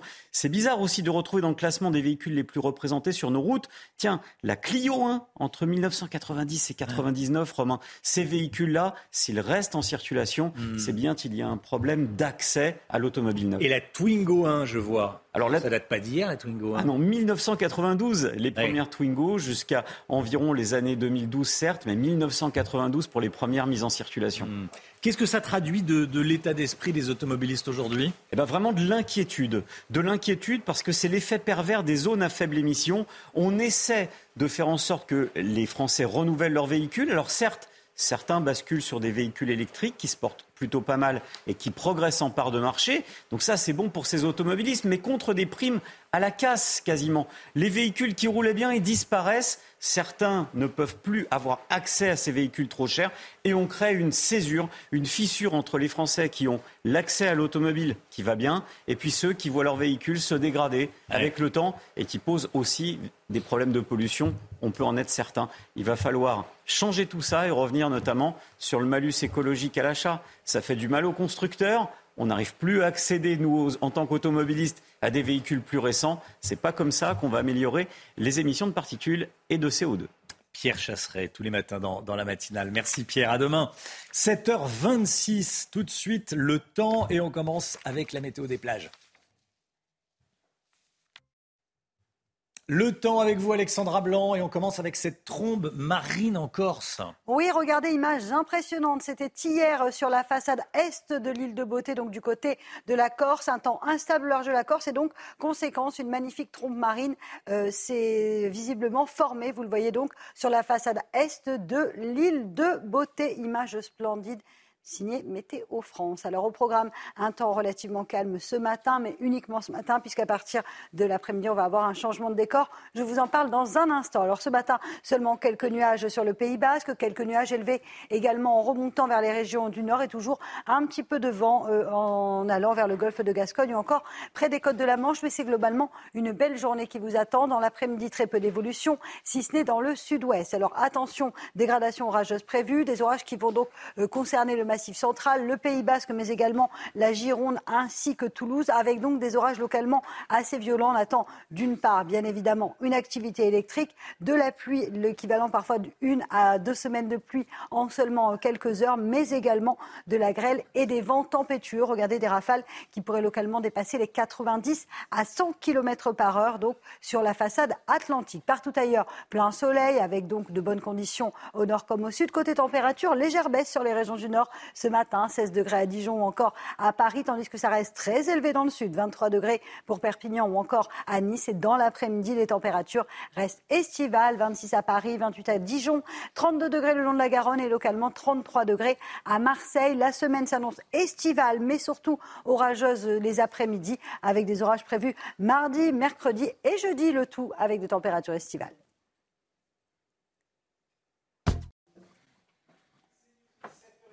Bienvenue à tous et merci d'être avec nous à la une ce matin. Une jeune femme de 19 ans qui a vécu l'horreur absolue samedi matin chez elle à Maison-Alfort. Habitant au rez-de-chaussée de son immeuble, elle a été violée par un cambrioleur. Une guerre fratricide entre Paul Pogba d'un côté et son frère sur fond de menaces et de tentatives d'extorsion. Une enquête a été ouverte. Le prix de l'électricité multiplié par 10. Le gouvernement promet de maintenir le bouclier tarifaire. Mais jusqu'à quand? Qui va payer la différence? Elisabeth Borne sera face au patron aujourd'hui pour la rentrée du MEDEF. Édito, écho, avec vous, le Guyot. La matinale en direct de la SPA ce matin, après les abandons de l'été, la SPA lance des appels à l'adoption. On est en direct du refuge d'un refuge des Yvelines avec Marie Conan et un, et un camarade à quatre pattes, voilà, qui nous attend également. A tout de suite, Marie. Ce drame à Maison-Alfort, dans le Val-de-Marne, ce week-end, une jeune femme de 19 ans a été réveillée par deux cambrioleurs qui se trouvaient devant son lit à son domicile, chez elle. L'un d'entre eux l'a menacée avec un couteau et l'a violée avant de prendre la fuite. La victime habite dans un appartement au rez-de-chaussée, dans une rue habituellement euh, très calme. Aucune interpellation n'a eu lieu pour le moment. Quant aux voisins, ils sont sans voix. Reportage d'Alexis Vallée et Antoine Durand. Samedi, dans un appartement au rez-de-chaussée d'un immeuble à Maison-Alfort, une femme de 19 ans est réveillée par deux hommes devant son lit. Tétanisée, elle comprend qu'elle a affaire à des cambrioleurs. L'un d'entre eux s'enfuit, mais le second sort un couteau, la neutralise, puis la viole. La victime a été prise en charge par les secours, qui ont effectué les prélèvements nécessaires pour identifier l'auteur. À Maison-Alfort, les habitants n'en reviennent pas. Très très choqués que voilà des gens sont rentrés chez elle euh, malgré qu'elle soit au rez-de-chaussée. Enfin voilà, j'ai jamais entendu ça sur Maison-Alfort euh, auparavant. C'est quand même une euh, ville très calme. C'est connu pour être très calme. Ma fille est scolarisée ici. On n'a pas forcément de soucis de. On a de violence, même de violence urbaine. Ici, il n'y en a pas. Il y en a pas. Vous savez, aujourd'hui, en 2022, il n'y a plus grand-chose qui me surprend, mais euh, voilà, maintenant, par rapport à, par rapport à Maison-Alfort, euh, par rapport à cette ville qui est, pour moi, plutôt assez tranquille, où il n'y a pas vraiment plus d'histoire que ça, effectivement, ça peut, ça peut surprendre. La police judiciaire du Val-de-Marne a été saisie de l'affaire et une enquête a été ouverte par le parquet de Créteil. Pour le moment, aucun des deux hommes, pas même l'auteur présumé du viol, n'a été arrêté. Paul Pogba, victime de tentatives d'extorsion de fonds par son propre frère et des amis d'enfance. L'affaire a éclaté ce week-end sur les réseaux sociaux après un message vidéo publié par le grand frère de Paul Pogba, Mathias Pogba.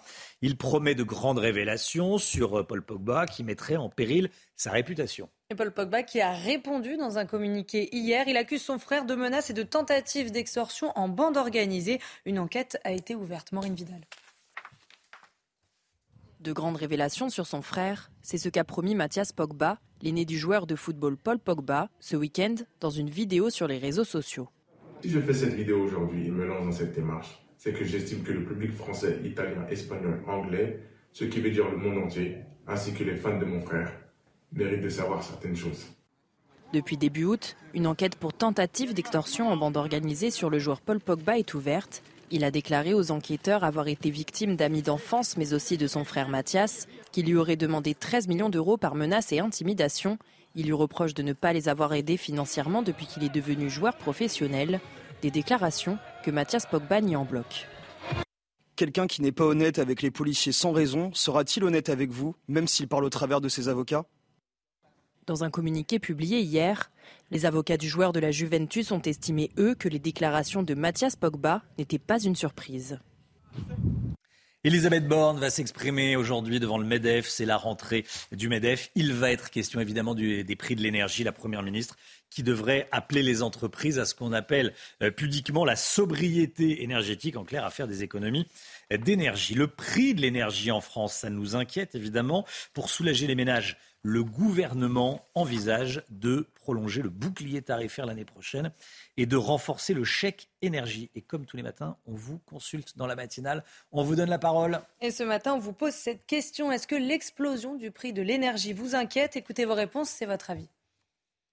C'est pas comme s'il n'y avait que ça non plus qu'augmentait en ce moment. Donc euh, voilà, la vie en général devient de plus en plus chère et avec, euh, avec ça par-dessus, euh, c'est euh, effectivement un, un souci qu'on a. On attend de voir comment ça va se passer et, euh, et à quel point ça va augmenter. Ça fait peur parce que les salaires n'augmentent pas et euh, tout, tout, augmente, euh, donc comme l'électricité, le gaz euh, et même la nourriture, les produits d'entretien, tout, tout augmente. Ça m'inquiète mais ça m'angoisse pas. Euh, les prix risquent effectivement de flamber, flamber, je sais pas, augmenter, ça c'est sûr, mais il y a une différence entre flamber et augmenter. La décision du Conseil d'État sur l'expulsion de l'imam Hassan Iqiyoussen est attendue dans les prochaines heures. La plus haute juridiction administrative française doit se prononcer sur la requête du ministre de l'Intérieur. Hier, le porte-parole du gouvernement, Olivier Véran, a d'ailleurs euh, déclaré qu'il estimait que les Français ne comprendraient pas qu'un tel imam conserve sa place dans la République. Gauthier Lebret avec nous.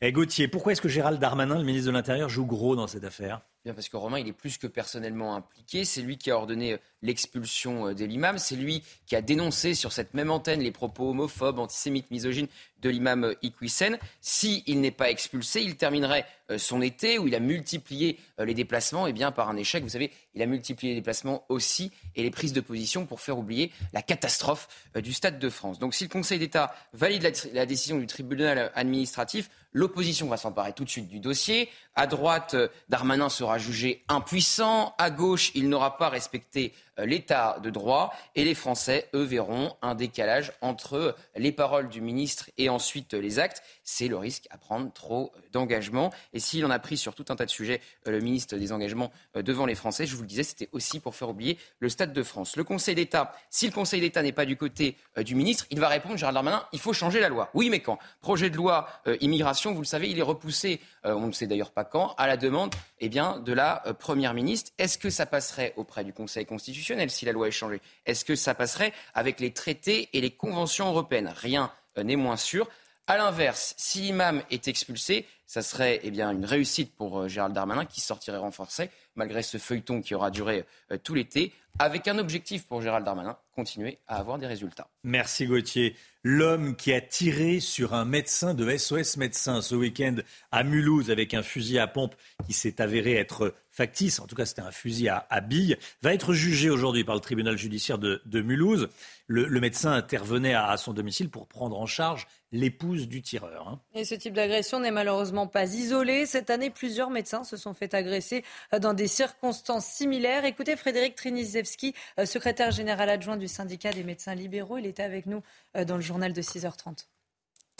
Euh, globalement, il y a une montée des agressions verbales euh, en France entière contre les médecins et euh, également contre les médecins de SOS Médecins, mais il n'y a pas d'agression de façon très importante. Et à Mulhouse, on est dans une zone plutôt calme et c'est la première fois qu'il y a une agression d'une telle violence et c'est l'importance et la violence de cette agression qui est particulièrement marquante.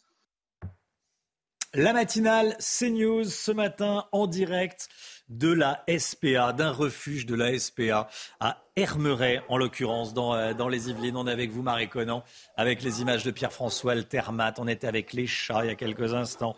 Là, vous êtes euh, avec des, chiens. On, va, on en voit euh, derrière vous. Et la, la, dame, de, l'employé de, de, de, la SPA, est avec un magnifique chien en laisse à côté d'elle, à ses pieds.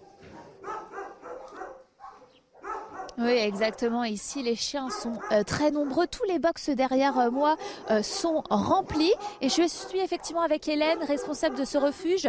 Hélène, comment vous les récupérez généralement ces animaux? Généralement, c'est des chiens qui arrivent de fourrière ou des abandons directs au refuge. on a malheureusement parfois aussi des animaux déposés directement devant le portail, notamment lors de l'été pendant la période des chatons. Vous avez eu un exemple, c'est ça, avec des chatons? Oui, tout à fait. On a eu euh, plusieurs fois euh, des cartons ou des caisses euh, déposées à l'accueil le matin quand on arrive. Quoi. Alors à première vue, ils ont l'air assez agressifs, hein, les chiens derrière nous, en cage. Pourquoi? C'est lié à l'abandon, ça? Alors c'est surtout lié à l'enfermement. C'est des chiens qui n'ont pas la chance de sortir autant que des chiens qui vivent en famille. c'est lié aussi à l'effet de groupe. Les chiens aboient, tout le monde aboie. c'est surtout ça. On a heureusement la chance d'avoir beaucoup de bénévoles qui euh, les sortent et euh, et qui les dépensent surtout. Il y a quand même un travail de resociabilisation avant l'adoption. Et c'est le cas, par exemple, de, de, Panthère qui a une histoire un peu compliquée. Hein. Oui, alors Panthère est arrivé chez nous euh, suite à une saisie. C'est un chien qui a été maltraité, enfermé dans une cage, qui ne sortait absolument jamais. Et grâce au travail des agents, au travail des bénévoles, euh, on le sociabilise lors des balades euh, et dans les parcs avec d'autres chiens. Il a été sage pendant l'interview, il a le droit à une petite friandise. Donc ce chien, la panthère, il coûte à peu près 250 euh, euros. Il y en a 70 au total dans ce refuge qui attendent de rencontrer une famille. Merci beaucoup Marie. Dites donc Marie, vous êtes, sacrément courageuse, hein, parce que le molosse qui est à côté de vous est très impressionnant. Hein. Il est très impressionnant, mais très gentil. C'est un gros nounours. Bon, bah écoutez, euh, on, vous croit sur parole, mais en tout cas, vous, vous m'impressionnez. Et merci beaucoup à Pierre-François Altermat. Voilà, avec le, il, est très intéressé par la caméra, hein, le chien. Et on les, et, on, et on, voilà, on embrasse ah, il est le. de passer à la télé. Hein. Bon, très courageuse Marie, Marie Conan. Allez, euh, restez bien avec nous. Dans un instant, Sandrine Betching sera avec nous. Elle est propriétaire d'un pavillon, d'une maison à Atis-Mons. Elle loue une chambre. Bon, rien d'extraordinaire depuis jusqu'ici. Mais la locataire ne paye pas le loyer, euh, vit dans, une, euh, dans un taudis, euh, accumule les, les, poubelles dans cette chambre. Elle ne paye pas le loyer et évidemment, elle ne veut pas partir. La propriétaire est avec nous. Elle va témoigner dans un instant. À tout de suite. C'est News, il est 8h moins le quart. Tout d'abord, le point info, Chana Lousteau.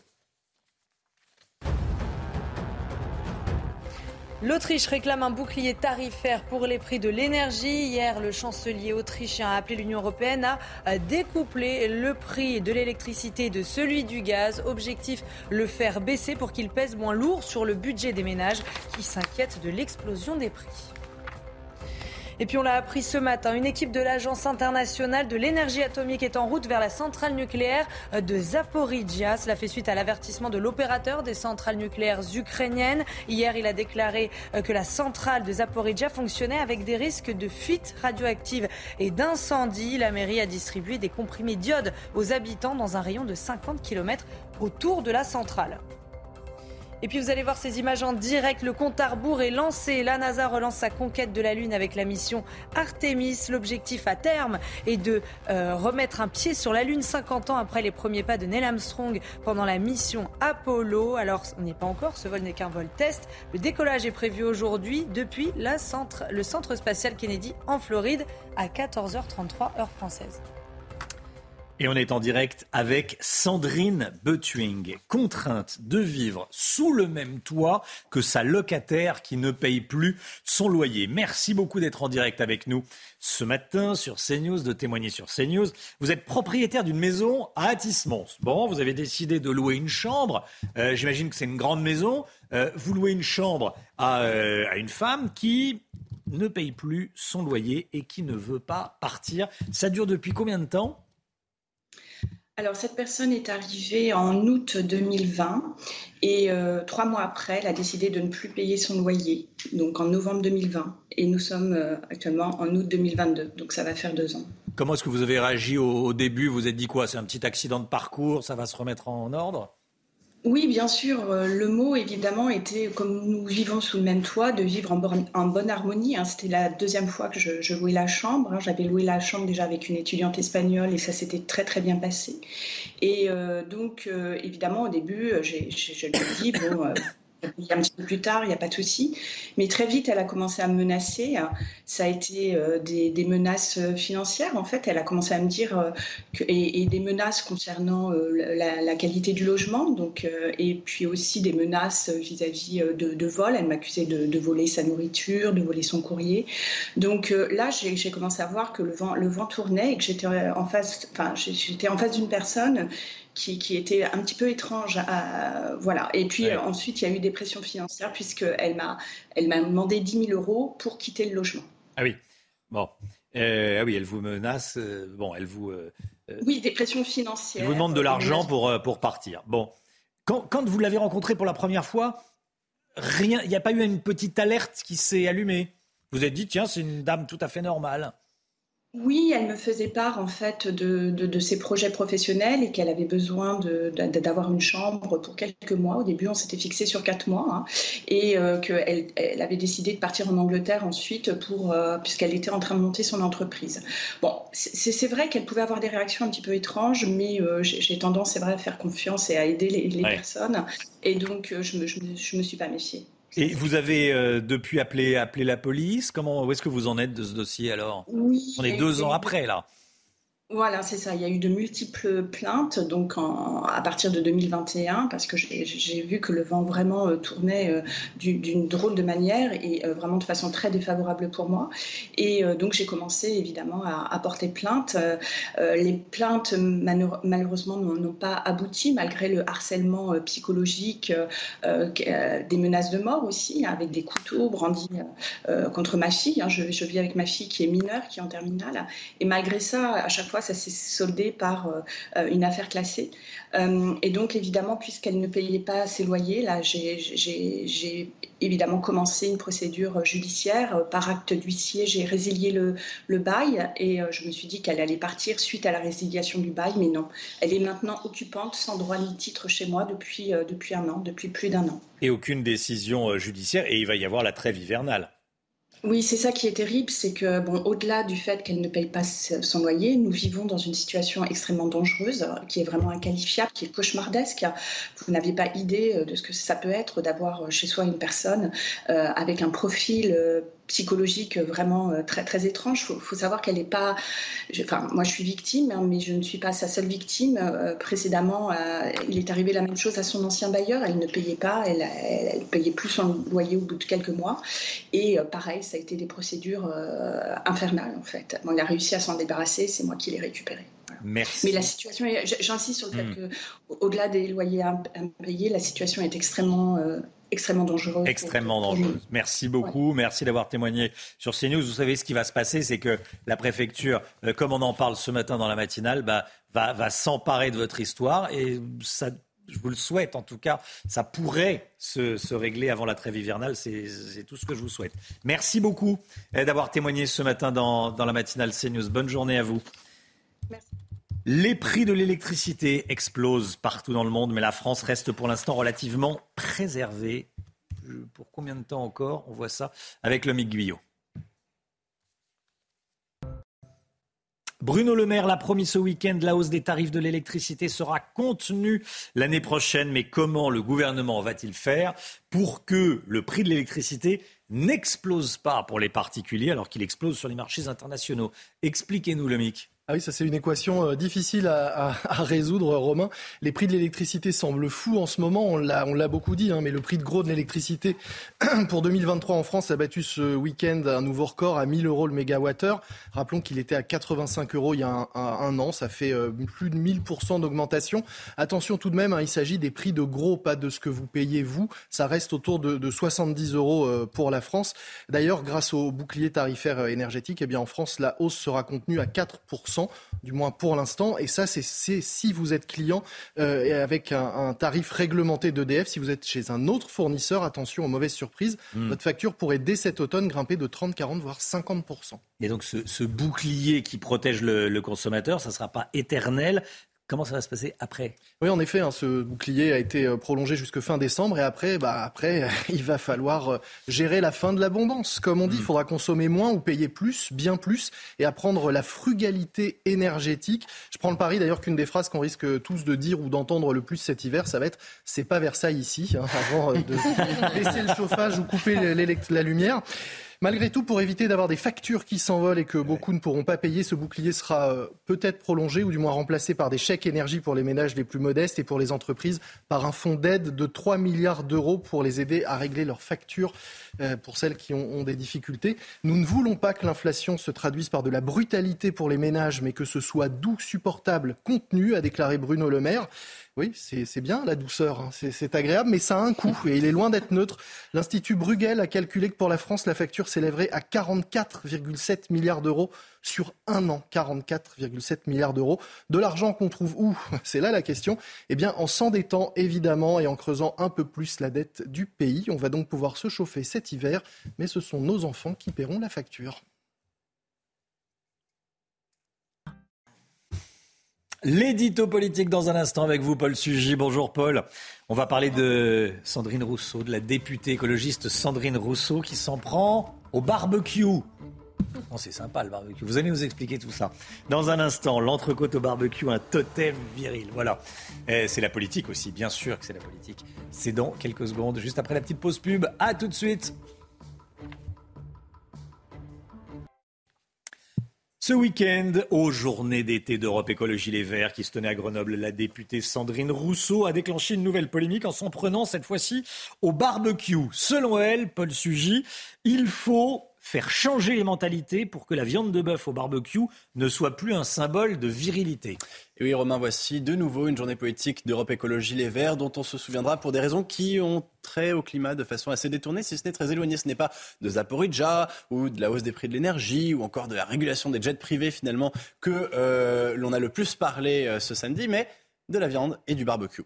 Alors, euh, pour le dire simplement, euh, Sandrine Rousseau fait partie de ceux qui estiment non seulement que l'alimentation, euh, rapport à la cuisine est genré, c'est-à-dire qu'on ne mange pas ou on n'apprécie pas les mêmes choses quand on est un garçon ou quand on est une fille, mais surtout parce que jusque-là, il n'y a rien d'extraordinaire quand même à, le remarquer, euh, Sandrine Rousseau pense que c'est un problème. C'est-à-dire qu'en clair, euh, elle a un discours sur la viande qui rejoint au fond celui qui avait d'ailleurs été euh, déjà imaginé par un certain nombre de, penseurs du véganisme avant elle, hein, notamment l'écrivaine américaine Carol Adams qui parle de la politique sexuelle de la viande, c'est-à-dire le rapport en fait entre la virilité, euh, l'aspect politique de cette virilité, c'est-à-dire un rapport au monde différent quand on est un homme, et le fait de consommer de la viande. Le problème avec elle euh, dans le barbecue, c'est que bah, d'abord, euh, c'est un symbole viriliste qui serait exclusif, donc il y aurait une forme déjà d'accaparement finalement d'une tradition, d'un rite social par les hommes.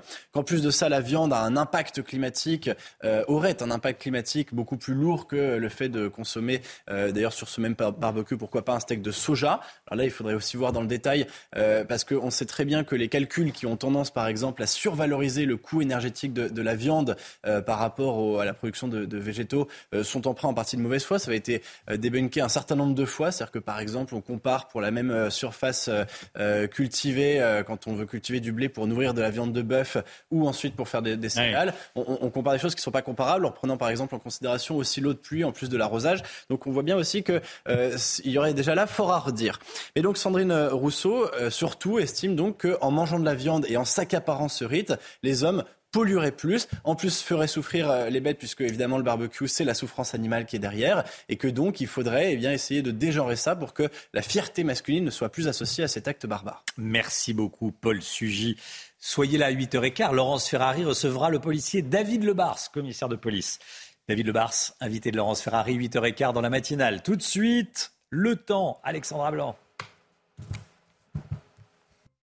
Après un week-end estival, cette journée de lundi est marquée par le retour d'un temps beaucoup plus instable et oui, de l'instabilité qui va remonter de la péninsule ibérique. Et donc, conséquence, on va retrouver quelques orages bien localisés dans le sud-ouest, principalement entre la Gironde, les Landes ou encore en allant vers le Pays Basque. On retrouvera également un temps instable en allant vers le massif central. Alors concrètement, à quoi doit-on s'attendre? À des orages bien localisés accompagnés de grêle. Vous aurez également beaucoup d'eau, mais aussi beaucoup de vent, des rafales de l'ordre de 90 à 100 km par heure dans le courant de l'après-midi, mais également de la soirée dans le sud-ouest. Côté température, ça reste estival. Il fera beau partout ailleurs, hein, du soleil au nord comme dans le sud-est, avec des températures toujours très douces, avec en moyenne 30 euh, degrés pour le bassin parisien ou encore 32 degrés à Marseille. La suite du programme, les températures ne sont pas tout à fait justes. On va réajuster tout ça. Et puis euh, pour mardi après-midi, on va retrouver du grand beau temps euh, sur la façade ouest. En revanche, on va retrouver évidemment un temps assez instable au pied des Pyrénées, puis ces orages qui vont se décaler sur les régions de l'Est, entre les Alpes, le Lyonnais ou encore en redescendant vers la Côte d'Azur. Température stationnaire et toujours estivale.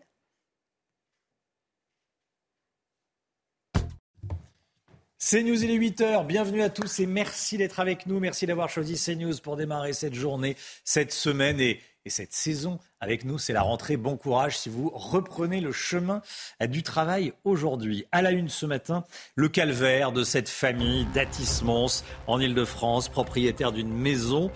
Cette famille vit euh, sous le même toit que sa locataire qui refuse de payer le loyer de sa chambre et se montre menaçante. On est allé sur place. Le ras-le-bol des médecins de ville qui se font agresser en cabinet ou lors de visites à domicile, comme ce qui s'est passé à Mulhouse, agression d'un médecin. L'agresseur va être jugé aujourd'hui. Le prix de l'électricité multiplié par 10, le gouvernement promet de maintenir le bouclier tarifaire. Oui, mais jusqu'à quand? Qui va payer la différence? Elisabeth Borne sera face au patron aujourd'hui pour la rentrée du MEDEF. Gauthier Lebret est avec nous. A tout de suite, Gauthier. Et puis direction la Lune, la nouvelle méga fusée de la NASA décolle aujourd'hui à 14h33 précise. Premier vol de la mission Artemis qui doit ramener l'homme sur la Lune. Cette histoire qui vous fait euh, beaucoup réagir ce matin. On était en direct avec la propriétaire de cette maison il y a quelques instants. Ça se passe à Atismans, dans l'Essonne, depuis deux ans. Sandrine et sa fille habitent avec une locataire qui non seulement refuse de payer son loyer, mais qui en plus leur rend la vie impossible. Un véritable bras de fer s'est engagé entre les deux femmes après une succession de démarches judiciaires qui n'ont toujours pas abouti. Sandrine se sent complètement euh, démunie. Elle a accepté de nous recevoir chez elle. Reportage signé Mathieu Rio et Vincent Burga. Bonjour madame. Derrière cette porte, une femme vit recluse sans payer son loyer depuis presque deux ans. Je ne peux pas vous recevoir, désolé. Malgré la résiliation de son bail en mai 2021, cette Camerounaise d'une quarantaine d'années continue d'occuper la chambre. Un cauchemar pour Sandrine, la propriétaire qui vit sous le même toit. Selon elle, l'état de la chambre s'est nettement dégradé. C'est un taudis, c'est une poubelle géante. Il y a de la nourriture, il y a des assiettes pas lavées, il y a de la poussière. La chambre est à refaire entièrement. Ce qu'elle veut, euh, c'est de l'argent. Elle me l'a déjà dit par écrit et c'est ce qu'elle veut. Je crois que malheureusement, c'est son fonds de commerce. Elle a eu un précédent bailleur et il s'est passé exactement la même chose. De son côté, la locataire accuse Sandrine d'être responsable de l'insalubrité de sa chambre. Dans les parties communes, les journées sont ponctuées de disputes. Un jour, dans sa, dans sa folie euh, très menaçante, elle nous a, elle nous a cassé euh, la vitre. La propriétaire a déposé plusieurs plaintes pour menaces de mort et harcèlement. Elle s'inquiète pour sa fille, lycéenne, qui habite aussi dans la maison. Elle a déjà brandi un couteau sur ma fille. Donc on a porté plainte. Et le couteau était, la lame était dirigée vers le haut. Et euh, donc ce qu'on nous a dit, c'est que comme c'était dirigé vers le haut et pas directement sur elle, et eh bien en fait, voilà, il n'y a pas eu de suite. Aujourd'hui, elle désespère d'obtenir une expulsion. L'audience a eu lieu il y a quatre mois, mais la justice a renvoyé la décision au 14 novembre. Le délibéré sera donc rendu en pleine trêve hivernale, rendant impossible toute expulsion avant le printemps de l'année prochaine. Paul Pogba, Victime de tentatives d'extorsion de fonds, c'est son propre frère et des amis d'enfance qui sont suspectés. L'affaire a éclaté ce week-end sur les réseaux sociaux après un message vidéo publié par le grand frère Mathias. Il promet de grandes révélations sur euh, le joueur de l'équipe de France, son petit frère Paul, qui est des révélations qui, selon le grand frère, mettraient en péril la réputation du petit, frère. Quelle ambiance dans la famille Pogba hein eh Oui, Paul Pogba qui a répondu dans un communiqué hier. Il accuse son frère de menaces de tentatives d'extorsion en bande organisée. Alors selon France Info, le joueur aurait confié aux enquêteurs avoir été piégé par des amis d'enfance et deux hommes cagoulés armés de fusils d'assaut. Il lui réclame 13 millions d'euros pour, je cite, service rendu et lui reproche de ne pas les avoir aidés financièrement depuis euh, qu'il est devenu joueur professionnel. À Mulhouse, l'homme qui a tiré sur un médecin de SOS Médecins ce week-end avec un fusil à pompe factice va être jugé aujourd'hui par le tribunal judiciaire. Le médecin intervenait au domicile du tireur pour prendre en charge l'épouse du tireur. Oui, ce type d'agression n'est malheureusement pas isolé. Cette année, plusieurs médecins se sont fait agresser dans des circonstances euh, similaires. Michael Martin. Le 18 avril à Tours, le 27 mai à Pau, le 8 juillet à Saint-Étienne et donc le 27 août à Mulhouse. Ces quatre dates ont pour point commun des actes d'agression commis ces derniers mois à l'encontre de praticiens de SOS médecins. Dans toutes ces villes, le ras-le-bol est général et a poussé les antennes à suspendre les visites, parfois plusieurs jours. Des attaques lors des consultations à domicile qui ont augmenté ces dernières années. Augmentation de la violence qui, devient euh, complètement gratuite. Euh, au départ, on pensait que ces violences-là euh, pouvaient se concentrer dans des endroits particuliers dits difficiles. Et, et, là, on voit que c'est plus vraiment le cas. Face à cette recrudescence d'agression, plusieurs solutions sont envisagées par SOS Médecins. Évidemment que c'est en rapport avec des caméras de surveillance, c'est en rapport avec des, patrouilles de police quand, quand parfois, mais c'est pas toujours prévisible évidemment, euh, on pressent qu'une visite peut euh, mal se passer. Une rencontre avec le ministre de l'Intérieur Gérald Darmanin est également envisagée. Objectif, rassurer une profession de plus en plus inquiète pour l'avenir. L'explosion du prix de l'électricité en France, on en parle beaucoup et pour cause, regardez, il faudra compter plus de 1000 euros le mégawattheure au début de l'année prochaine contre 85 euros l'année dernière à la, même période. Pour le moment, les, les Français sont protégés par le bouclier tarifaire mais jusqu'à quand véritablement et qui va payer Ça, il y a encore peu de réponses à toutes ces questions. Elisabeth Borne va s'exprimer aujourd'hui devant le MEDEF à l'occasion de la rencontre des entrepreneurs de France. C'est la rentrée du patronat. La Première ministre devra appeler euh, les entreprises à la sobriété énergétique, en clair, à faire des économies d'énergie, dit simplement. C'est le, sujet de la rentrée, Gauthier Lebret. Hein. Oui, elle va appeler la Première ministre les entreprises à réduire de 10% leur consommation euh, cet hiver pour tenter eh bien, de ne pas avoir de, de pénurie euh, d'électricité. Je vous rappelle également que la moitié euh, de nos réacteurs nucléaires sont à l'arrêt en ce moment hein, pour cause de maintenance. Ça fait aussi augmenter nos factures d'électricité. D'ailleurs, selon le Parisien, la Première ministre est très remontée contre EDF, qu'elle jugerait comme seule responsable. L'équipe dirigeante d'EDF pourrait donc être remaniée. Bruno Le Maire a pris l'engagement que les prix eh bien, pour les consommateurs n'exploseraient pas, les hausses seront contenues. Voilà ce que dit euh, le ministre. Mais le bouclier tarifaire, vous l'avez dit, euh, Romain, qu'on a connu cette année avec le gel euh, du prix du gaz et la hausse très contenue des prix de l'électricité, eh prendra fin en 2023. Alors il y aura toujours des chèques énergie pour les foyers les plus modestes. Et Olivier Véran a dit que le gouvernement travaillait sur de nouveaux dispositifs pour atténuer les prix. L'enjeu pour le gouvernement, eh bien, c'est aussi que les Français ne se retrouvent pas avec les poches trouées. Ça pourrait conduire à des grands mouvements sociaux. C'est ce qui se passe en ce moment même au Royaume-Uni. Vous l'avez compris, le gouvernement, il est entre deux feux. D'un côté, il veut en finir avec les dépenses incontrôlées, avec l'époque du euh, quoi qu'il en coûte. Et de l'autre, il va falloir aider les Français, notamment les plus modestes. Sinon, eh bien, ça sera l'explosion sociale. Merci Gauthier. On connaissait les rodéos urbains en bande, on ne connaissait pas encore les rodéos urbains en famille. C'est pourtant ce qui est arrivé dans une commune de l'Oise ce week-end, c'est au nord de Paris. Alertés par le bruit. Les gendarmes sont partis à la recherche des responsables. Quand ils les ont trouvés, ça a été une surprise. Hein. Alors, sur un quad se trouve une mère de famille et sa fillette de deux ans et demi assises euh, sur le réservoir. La sœur jumelle de la petite fille se trouve sur une moto avec son père. Enfin, une deuxième moto est pilotée euh, par un garçon âgé euh, de 9 ans. Aucun membre de la famille ne portait de casque et le père a été placé en garde à vue. Écoutez la réaction de Mathieu Vallet du syndicat indépendant des commissaires de police. C'est un fait d'insécurité supplémentaire qui démontre que le problème des rodéos, c'est pas nouveau, mais il s'intensifie. Et là, on voit qu'il y a des parents qui été avec leurs enfants à faire du rodéo sur des engins qui sont des véritables dangers publics. Donc on voit bien que les parents ont une responsabilité. Et c'est pour ça que moi je dis qu'il faut pénaliser dans les deux sens les parents, et dans la justice, et dans la prise en charge de leurs enfants. Les parents qui ont du mal à éduquer leurs enfants, il faut les aider. Ceux qui n'en ont rien à faire et qui d'une certaine manière en plus se payent le luxe de donner le mauvais exemple et d'emmener dans cette barque d'infraction leurs gamins, eh ben ils sont pas dignes d'être euh, parents euh, de ces enfants et d'une certaine manière de compliquer le travail des policiers.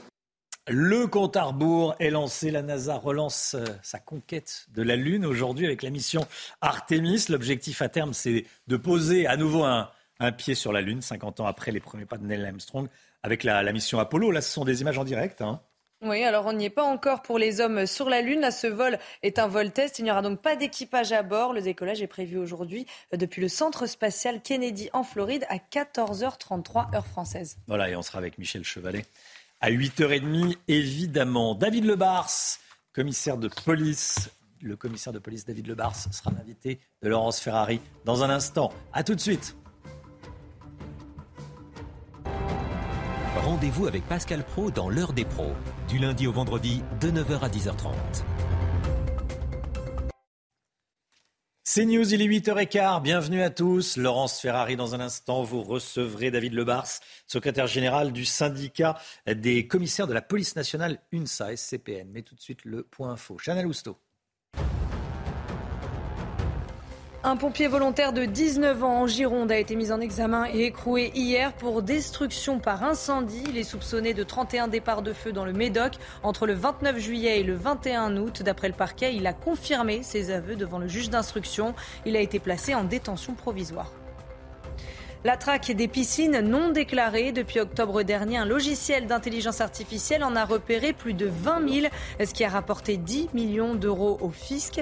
Le logiciel est testé dans neuf départements pour le moment, mais son utilisation sera généralisée sur tout le territoire au début de l'année prochaine continue à danser. C'est le message de l'ancienne secrétaire d'État américaine Hillary Clinton en soutien à la première ministre finlandaise. Elle est au cœur d'une polémique après, après que des vidéos la montrant en train de danser euh, dans une soirée privée ont fuité sur Internet. Alors par solidarité, Hillary Clinton a publié la photo que vous voyez, une photo d'elle-même sur Twitter en train de danser. Photo qui date de 2012 et qui a été prise en Colombie. 8h17, Laurence Ferrari, vous recevez ce matin David Lebars. Bonjour commissaire. Bonjour. Bienvenue dans la matinale de CNews. Nous venons de vivre un été de délits et de crimes où les refus d'obtempérer se sont multipliés. Les policiers sont en première ligne avec plusieurs blessés. Le sujet de la légitime défense se pose que, plus que jamais. Un sondage CSA pour CNews euh, va peut-être euh, être important pour vous. Pensez-vous que les policiers ont le droit de se servir de leurs armes quand leur vie est en danger? Oui, à 94%. C'est-à-dire que les Français sont derrière vous. C'est important, ce soutien des Français euh, derrière les policiers oui, c'est important parce que ça vient en décalage euh, d'une partie de la classe politique et puis ça vient à la suite d'un sondage euh, du mois de juin où le taux de confiance pour la police était remonté à 74%. Il faut soutenir la police. On est en démocratie. ça fait partie de ces métiers, de ces professions qui n'ont pas besoin d'être aimés, même si c'est toujours agréable d'être aimé, mais qui ont besoin d'être soutenus. La police, c'est là pour défendre l'intérêt général, pour défendre le plus grand nombre, pas pour défendre les institutions ou des intérêts personnels. Et tous ceux qui font en sorte d'affaiblir la police, qui prétendent que la police tue, qui essayent de faire de la police une bande rivale, commettent une grave erreur, parce que c'est la police qui permet de vivre tous ensemble et d'essayer de régler les problèmes de sécurité. Vous évoquez sans doute la France insoumise. Mathilde Panot, présidente du groupe LFI à l'Assemblée, qui disait euh, le 25 août, la police tue. C'est comme lorsque vous dites que la grippe tue, la grippe ne tue pas chaque fois, mais il y a des cas de violence policière pas acceptables. Ça, ça va dans le mauvais sens pour vous. Oui, parce que c'est à la fois pervers et puis c'est nauséabond. Elle, répète les propos du, grand chef LFI, hein, Jean-Luc Mélenchon, qui je crois est le premier à avoir dit la police tue. Et quand on dit ça, on sous-entend que la police euh, commet des crimes. Or, la police, quand elle euh, réagit, quand elle riposte, quand elle se sert de ses armes, d'abord, ça fait jamais plaisir à un policier de devoir faire usage de son arme. Il le fait dans un cadre légal. Et puis, bien entendu, comme dans toute profession, il peut y avoir des erreurs, mais euh, il faut qu'on arrête de parler de bavure ou de salir la police. Est-ce qu'on parle de bavure en permanence sur les médecins? Il y a des médecins qui peuvent se tromper. Il y a plein de professions dans lesquelles il y a des gens qui se trompent. Il y a aussi des gens malfaisants. Et pour ça, il y a des institutions. Il y a l'IGPN, il y a la justice. Et on voit étrangement d'ailleurs que la France insoumise en même temps qu'elle dit que la police tue, a essayé d'affaiblir l'IGPN et finalement essaye d'attaquer cette institution par tous les bouts. Il faut arrêter de faire ça, il faut soutenir nos policiers. On a une institution républicaine qui se tient très bien avec des policiers courageux et il faut être derrière eux. Est-ce qu'il faut réformer la légitime défense ou pas Ou est-ce que ce n'est pas nécessaire? Est-ce qu'il y a tout l'arsenal euh, juridique? Moi, je pense qu'il y a tout l'arsenal juridique. Il y a plusieurs textes, notamment une loi récente qui a d'ailleurs été euh, votée euh, par nos parlementaires, qui donne différents cas de figure dans lesquels les policiers doivent se défendre ou doivent agir pour faire cesser des infractions. Il y a le texte sur la légitime défense, et puis il y a un débat, puisque c'est votre question, pour savoir s'il faut une présomption de légitime défense. C'est proposé par certains politiques. Qui est proposé, et puis y compris par certains syndicats. Moi, je pense qu'il ne faut pas faire ça. Pourquoi? Parce que ça pourrait instiller une mauvaise idée au sein de la population qui serait que la police aurait un permis de tuer. Or, il y a la justice pour juger. Et la justice, elle est là pour regarder si les conditions sont remplies. Alors parfois, ça crée des tensions de voir des policiers en garde à vue, mais un policier, quand il commet un acte de légitime défense, la moindre des choses, c'est de rendre des comptes à la justice. Évidemment, si la justice est euh, injuste, ce qui est rarement le cas avec des policiers, eh bien on le dénoncera. Mais je crois qu'il y a tous les textes et qu'il faut appliquer les textes et laisser les policiers travailler, puisque eux, ils sont formés pour pouvoir se défendre. Est-ce que vous pensez que le fait que les voyous savent que les policiers hésitent à tirer pour euh, toutes les raisons qu'on vient d'évoquer euh, est un cercle vicieux? C'est-à-dire que ça engendre un peu plus de violence, un peu plus de refus d'obtempérer Alors, c'était le cas il y a encore quelques années, mais vous voyez, depuis les attentats de 2015, malheureusement, il y a de plus en plus de situations où la police est obligée de faire usage des armes dans des conditions dans la plupart des cas, légitime. Je crois que le, sentiment chez les voyous, il est plus de l'ordre du sentiment d'impunité. Le voyou, il réfléchit pas forcément de savoir si le policier va ou pas tirer, il réfléchit au fait que quand il est dans un circuit de délinquance, quand il est un multi-réitérant, finalement, il continue en se disant que la justice, ben, elle passera peut-être plus tard ou elle passera peut-être pas. Et c'est ce sentiment d'impunité qui met la police parfois en difficulté avec certains individus qui finalement se disent, ben, après tout, euh, c'est la loi de notre territoire, on risque rien. On entend d'ailleurs souvent dans des interventions de police, t'es pas chez toi ici, hein, entre guillemets, sors de là, t'es pas chez toi. Et ça, ce sentiment communautaire de territoire, de bande, il est extrêmement dangereux. Et c'est pour ça qu'il ne faut pas faire de la police une bande rivale. Il faut permettre à la police d'intervenir dans ces endroits. On parlera de la réponse pénale dans un instant. Encore un mot de l'activité, l'hyperactivité du ministre de l'Intérieur cet été sur tous les fronts, avec beaucoup d'annonces. Sur les rodéos urbains notamment, euh, on a un cas édifiant euh, ce matin dans l'Oise, comme le disait Romain Desarbes il y a quelques instants trois enfants âgés de 2 à 9 ans qui faisaient du rodéo sur les motos de leurs parents. Bon, ça, c'est un cas évidemment extrême. Pour lutter contre les rodéos euh, urbains, est-ce que le signalement en ligne peut aider les policiers ou pas? D'abord sur les rodéos urbains, un, petit mot. Euh, parfois dans des violences urbaines, on a aussi des mineurs maintenant de plus en plus jeunes, 6, 7, 8, 9 ans, qui sont dans la rue et qui font obstacle à l'action de la police pour aller interpeller les plus grands. Ça, c'est des techniques parfois qui sont utilisées dans certains quartiers. On se sert des tout petits, ce qui est très grave. Mmh. Euh, la plateforme de signalement, euh, vous savez, il y a police secours, il y a le 17. Pourquoi pas une plateforme de signalement? Il faudra faire attention à ce qu'elle soit traitée mmh. et qu'on ne soit pas saturé par ça. Et moi, je crois surtout à des outils euh, à la fois juridiques et puis encore à un soutien de la police. Il y a deux axes hein, pour les rodéos urbains. il y a le fait de savoir si ou pas la peine de un an encouru est suffisante elle le serait si elle était euh, appliquée. Moi, je fais partie de ceux qui croient aux petites peines. Je crois qu'il y a des gens aujourd'hui dans un circuit de délinquance qui doivent passer par la casse prison pour marquer le coup. Et le problème, c'est que les petites peines, euh, les multiréitérants, quand ils sont très jeunes, ne voient pas cette casse prison. Donc ça, je crois que c'est du côté de la réponse pénale. Et on verra avec les États généraux de la justice si on a des réponses du côté du ministre. Puis il y a un deuxième sujet, c'est le sujet des motos, euh, qu'on restitue ou pas selon les procédures qui sont menées. J'ai trop de policiers qui me disent devoir restituer des motos alors qu'elles servent à faire des rodéos urbains. Je crois que le législateur doit réfléchir à un outil juridique qui donnerait la possibilité de faire des saisies administratives et des destructions, peut-être à la main de l'autorité administrative, du préfet, mais qu'on puisse avoir cet outil-là indépendamment des procédures judiciaires. C'est-à-dire que vous dites que les policiers saisissent, font les enquêtes et qu'on rend les motos à leurs propriétaires Alors d'abord, on saisit Et on les retrouve dans la rue deux jours après Ça arrive trop souvent. On se retrouve avec des motos qui polluent les, sous-sols de commissariat. Elles sont immobilisées. Puis vous avez des gens qui viennent demander à les récupérer. Puis vous avez des magistrats qui les restituent. Alors ce sont des engins qui vont repartir dans la collectivité pour faire du rodéo urbain. Donc je crois qu'à un moment, dans les opérations qu'on mène dans des cités, dans des caves, quand on trouve un véhicule qui n'est pas immatriculé, qui n'est pas homologué, même s'il n'est pas en train de servir, ce véhicule-là, s'il est caché, c'est qu'il sert à quelque chose. Il faut réfléchir du côté des outils administratifs pour nous donner plus de moyens. Pour le détruire. Euh, dans les scènes de policiers de la BAC, ont été blessés samedi soir à Massy, justement lors d'une intervention sur un rodéo sauvage. Dix jours d'ITT. Un homme de 23 ans a été interpellé, placé en garde à vue, déjà connu des services des polices. C'est un fléau, en fait. Vous n'arrivez pas à juguler ce, phénomène? Alors c'est un fléau qui, date de plusieurs dizaines d'années. Hein. J'ai démarré dans la police, il y avait déjà des rodéos urbains. On voit bien qu'aujourd'hui, on arrive à un seuil de saturation. Qu'est-ce qui s'est passé l'année écoulée? Il faut repenser à ce qui s'est passé à Lyon et à cette bande de voyous qui se fait surnommer les Dalton. Quand on a des gens comme ça qui, qui romantisent un acte qui finalement est extrêmement grave. Ce qu'on a vu cet été, il y a des gens qui sont morts du rodéo urbain, il y a une petite fille qui est dans le coma, il y a des victimes du rodéo urbain et pas seulement des victimes sonores ou de nuisances, ce qui est épouvantable pour la grande collectivité.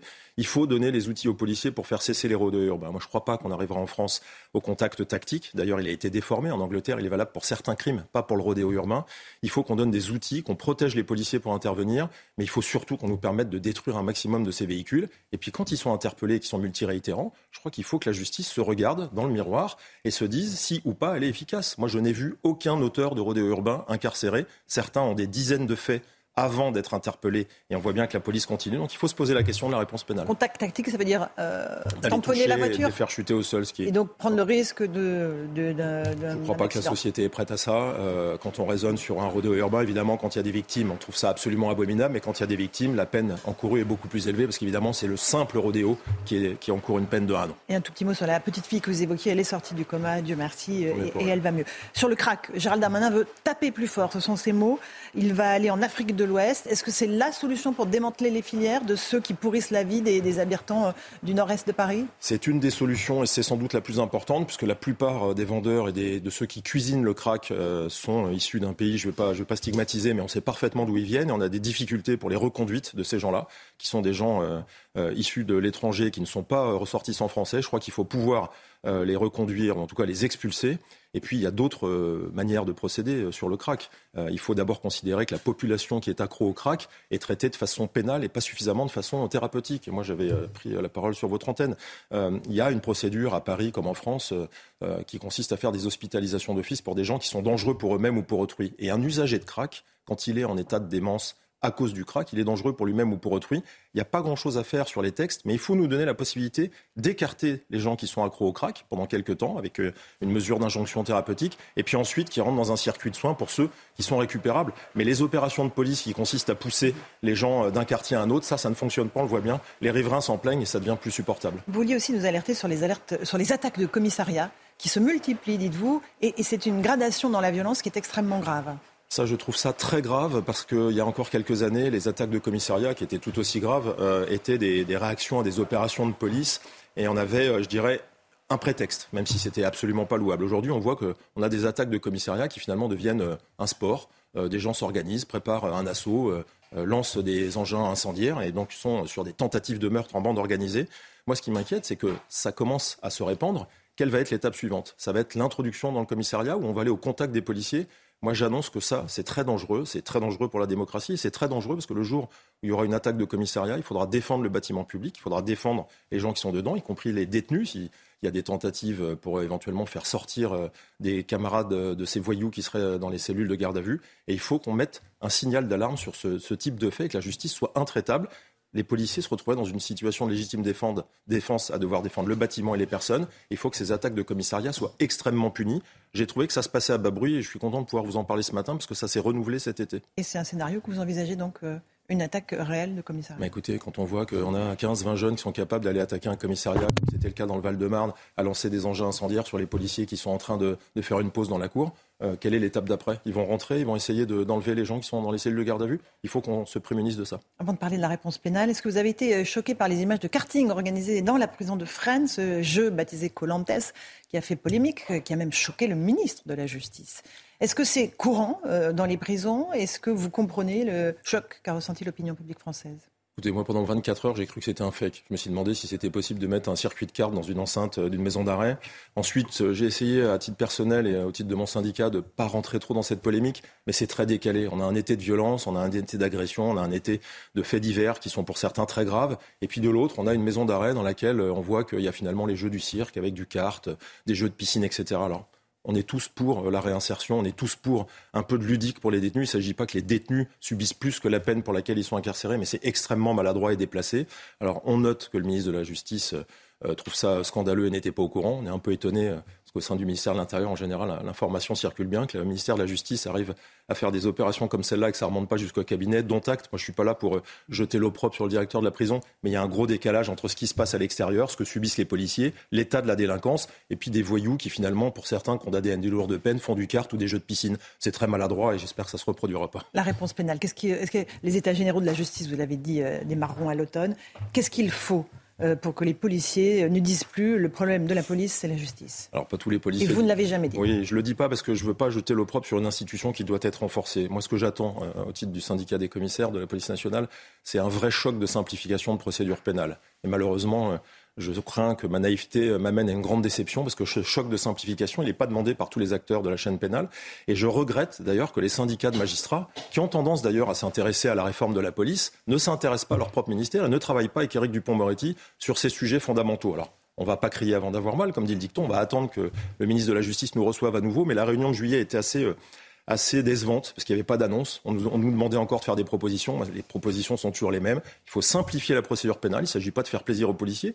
Il s'agit de faire en sorte qu'on puisse traiter ce qu'on appelle le contentieux de masse avec des procédures plus simples pour traiter la petite et moyenne délinquance.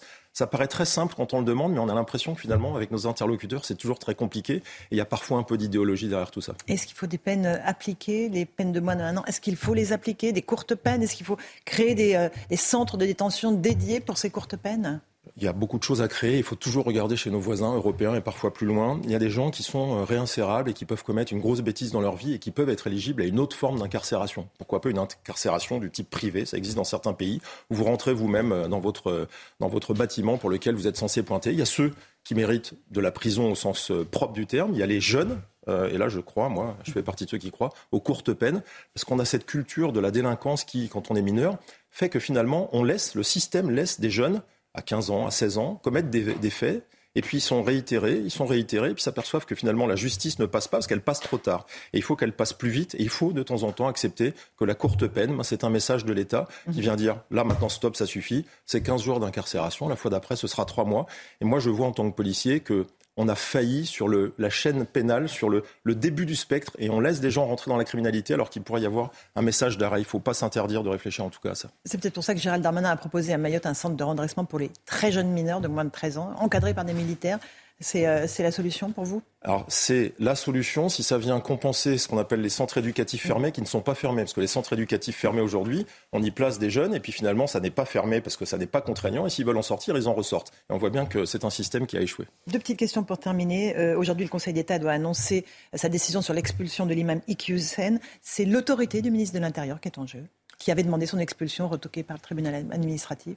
Alors, elle est en jeu, mais il faut accepter aussi que la justice, et là c'est la justice administrative, passe. Et moi, je suis très respectueux des institutions et de la justice administrative comme de la justice judiciaire. Simplement, c'est vrai que c'est devenu un sujet politique. Et puis, au-delà du sujet politique, c'est un sujet euh, très important, y compris pour nous, policiers, hein, dans notre lutte contre l'immigration irrégulière, parce que ça va devenir un symbole. Si ce, cet imam dont on euh, prétend, le ministre en premier, euh, qu'il est euh, antisémite, anti-femme, qui tient des propos totalement inacceptables, et ce qui est le cas parce qu'on a vu des, images passer, si on n'arrive pas à expulser cet imam, derrière cette, symbolique, on se retrouve en fait avec le sujet des, immigrés en situation irrégulière, en tout cas ceux qui sont expulsables et qui finalement ne le sont pas parce qu'il y a des lois européennes, qu'il y a un système juridique qui vient contre cette volonté euh, administrative. Et là, on aura une difficulté, euh, je pense, pour la suite. En tout cas, ce sera une difficulté pour le ministère de l'Intérieur. Merci beaucoup, commissaire Lebars, d'être venu ce matin. On parlera de la réforme de la police la prochaine fois que vous viendrez. Euh, au manque de temps ce matin. En tout cas, merci beaucoup d'être venu ce matin et à vous, Romain Desarmes, pour la suite de la matinale.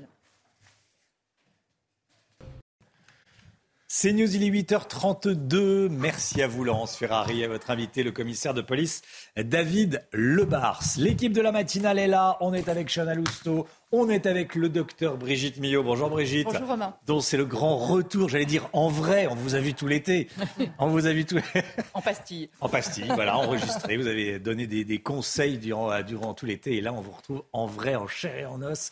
Euh, on est ravis de vous retrouver. Voilà. Et on est avec Michel Chevalet, bien sûr, et Gauthier Lebret ce matin.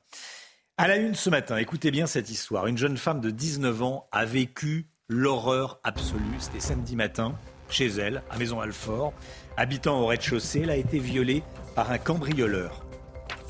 Une guerre fratricide entre Paul Pogba et son frère sur fond de menaces et de tentatives d'extorsion de fonds. Une enquête a été ouverte. Direction la Lune, la nouvelle méga fusée de la NASA décolle aujourd'hui à 14h33 précise. Premier vol de la mission Artemis qui doit ramener l'homme sur la Lune. Michel Chevalet est donc avec nous. À tout de suite, Michel. Et puis la matinale, c'est News en direct de la SPA ce matin après les abandons de l'été. La SPA lance un appel à l'adoption. On est euh, dans les Yvelines avec Marie Conan qui tient dans ses bras donc un, lapin. Et oui, on n'adopte pas que des, que des chiens et des, et des chats. À tout de suite, Marie. Ce drame donc à Maison Alfort dans le Val-de-Marne. Ce week-end, une jeune femme de 19 ans a été réveillée par deux cambrioleurs qui se trouvaient devant son lit, à son domicile.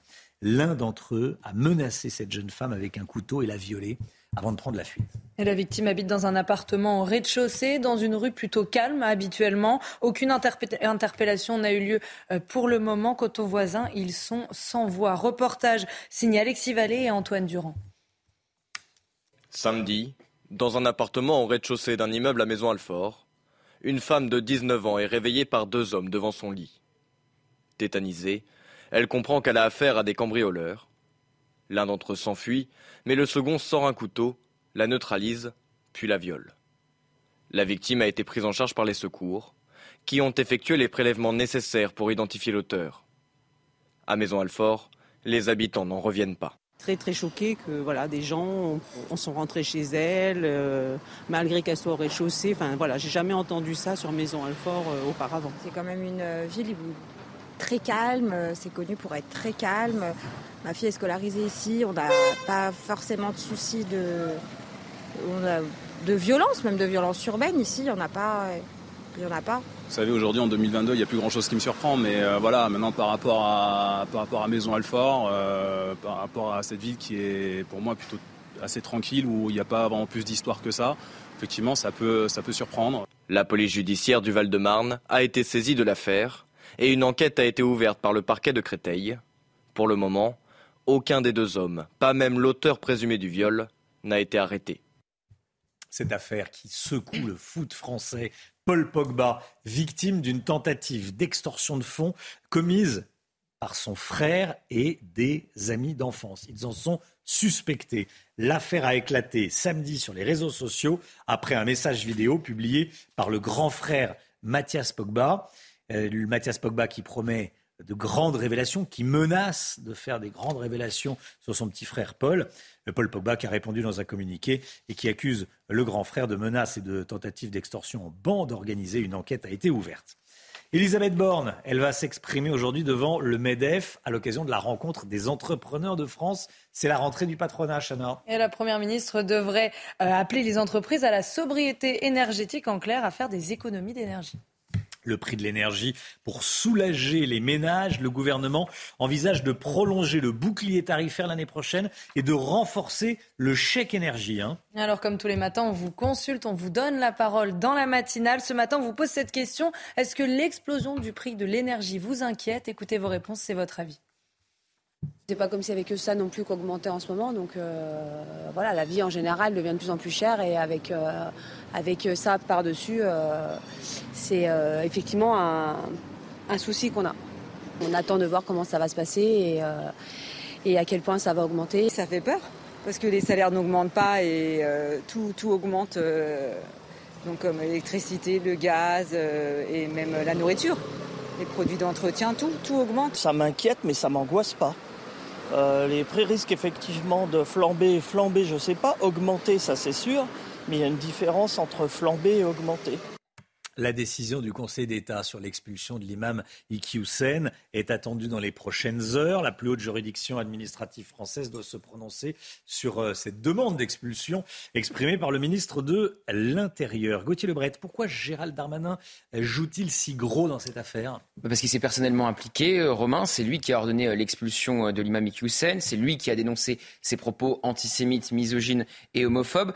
Il terminerait son été si l'imam n'est pas expulsé par un échec Vous le savez, il a multiplié les déplacements et les promesses. Gérald Darmanin, il s'est beaucoup activé cet été pour tenter de faire oublier la catastrophe euh, du Stade de France. Si le Conseil d'État valide donc la décision du tribunal administratif, l'opposition va tout de suite s'emparer du dossier. À droite, Darmanin sera jugé impuissant. À gauche, il n'aura pas respecté euh, l'état de droit. Et les Français, eux, verront un décalage entre les propos du ministre et euh, les actes. C'est le risque de prendre trop d'engagements. Si le Conseil d'État n'est pas du côté du ministre, il répondra qu'il faut changer la loi. Oui, mais quand? Projet de loi euh, immigration repoussé on ne sait quand par euh, Elisabeth Borne. Est-ce que ça passerait au Conseil constitutionnel? Est-ce que ça passerait avec les traités européens? Rien n'est moins sûr. À l'inverse, si l'imam est expulsé, ça serait une réussite pour Gérald Darmanin, mais une réussite en demi-teinte puisque le feuilleton a duré tout l'été. Gauthier Lebret, merci Gauthier. L'homme qui a tiré sur un médecin de SOS Médecins ce week-end à Mulhouse avec un fusil à pompe factice, c'est un fusil à billes, va être jugé aujourd'hui par le tribunal judiciaire de Mulhouse. Et le médecin intervenait à son domicile pour prendre en charge l'épouse du tireur. Ce type d'agression n'est malheureusement pas isolé. Euh, cette année, plusieurs médecins se sont fait agresser dans des circonstances similaires. SOS médecin. L'agression d'un médecin, ça c'est particulièrement choquant, Paul Sugy. Oui, c'est choquant, mais si vous voulez, Romain, ça s'inscrit de toute façon dans une multitude de faits divers qui étonnent par leur gratuité, et c'est ce qui choque le plus l'opinion. On avait euh, les pompiers, on sait bien que maintenant les pompiers font plus attention à leur sécurité en intervention, même des référents dans chaque euh, euh, brigade de sapeurs-pompiers pour justement assurer leur sécurité. SOS médecins, la vérité, c'est qu'en fait tous les services à la personne sont maintenant au contact avec une population de plus en plus violente. C'est ce qui fait parler chez certains responsables politiques d'ensauvagement. Merci Paul. Le compte à rebours est lancé. La NASA relance sa conquête de la Lune avec la mission Artemis. L'objectif à terme, c'est de poser à nouveau le pied sur la Lune, 50 ans après les premiers pas de Neil Armstrong pendant la mission Apollo. Ce sont des images en direct. Ah, il fait nuit encore là-bas. Hein, il fait nuit encore là-bas. Oui. Décollage 14h33. 14h33, 8h33 local. On va commencer à faire le plein de, de, de combustible. C'est pas petit, hein. Vous avez la taille de l'engin. Euh, ça fait quasiment le deuxième étage de la Tour Eiffel. Le combustible du propane. Hydrogène, oxygène liquide, et il y a de la poudre. La poudre, elle est dans les boosters sur le côté, ça c'est fait, mais simplement le réservoir central, vous voyez, avec quatre moteurs issus de la navette d'ailleurs, hein, à hydrogène et oxygène liquide. Euh, voilà, voilà l'engin. Donc ça ressemble à la Saturne 5, mais en, en amélioré. Mais ce qu'il faut bien comprendre, c'est l'enjeu. Cette fois-ci, on va répondre la, la, la, première mission Apollo, c'était un défi russe-américain. Les Américains ont gagné. Là, il y a un défi. C'est Trump qui a relancé le programme. Il y a 18 ans, ce programme. Oui. 18 ans, parce qu'il a poussé les Chinois. Les Chinois ont dit on va aller sur la Lune, on va planter le drapeau. Et on va peut-être être les premiers. Les Américains ont dit non, non, pas question, on y va. Et on a relancé euh, le programme. Mais, mais, derrière tout cela, tout de même, il y a quelque chose de plus intelligent. Euh, Apollo, il fallait ramener les cailloux, aller sur la Lune, ramener les cailloux et dire ça y est, j'ai gagné. Là, cette fois-ci, c'est plus intelligent. On dit bon voilà. Là, on va faire un essai à vide avec des mannequins pour voir si tout fonctionne bien. Puis, en 2024, on va envoyer quatre hommes en orbite autour de la Lune. Répétition générale. Mais on ne se pose pas. Et en 2025, on va se poser sur la Lune, mettre le pied. Mais c'est la suite qui est intéressante. Et la suite, on dit, on va continuer. Alors qu'Apollo, ça s'est arrêté brutalement. Là, on va continuer. On va mettre une station spatiale en orbite autour de la Lune, avec des hommes à bord qui vont monter, descendre, les allers-retours. Et puis, on va faire une station sur la Lune pour apprendre à vivre sur une autre terre du ciel. Avec derrière, en toile de fond, derrière tout cela, bah, à l'horizon beaucoup plus lointain, c'est donc Mars. Michel Chevet. Mais ça va coûter très cher. Hein. 14h33, hein. on va le vivre. 14h33, le, le, décollage de cette euh, fusée. Merci beaucoup, Michel. On est en direct depuis le début de la matinale euh, du refuge SPA d'Hermeret, dans les Yvelines. La matinale CNews en direct de la SPA. Marie Conan avec Pierre-François Altermat pour les images. Vous êtes, euh, on vous a vu avec des chats, on vous a vu avec des chiens. Et maintenant, vous êtes avec un, un lapin. Les gens, quand ils pensent SPA, pensent immédiatement, et oh, je m'inclus dedans, hein, aux chiens et aux chats mais moins à ces petits animaux. Et il y a des petits animaux comme ce petit lapin Nesquik euh, que vous avez euh, dans vos bras, enfin que la jeune femme a dans ses bras, euh, qui sont euh, abandonnés également. Hein. Oui, regardez Nesquik qui est un tout petit lapin très mignon. Il a été abandonné euh, car il ne s'entendait pas avec l'autre lapin euh, de la famille. Et vous me disiez, Hélène, vous êtes responsable de ce refuge.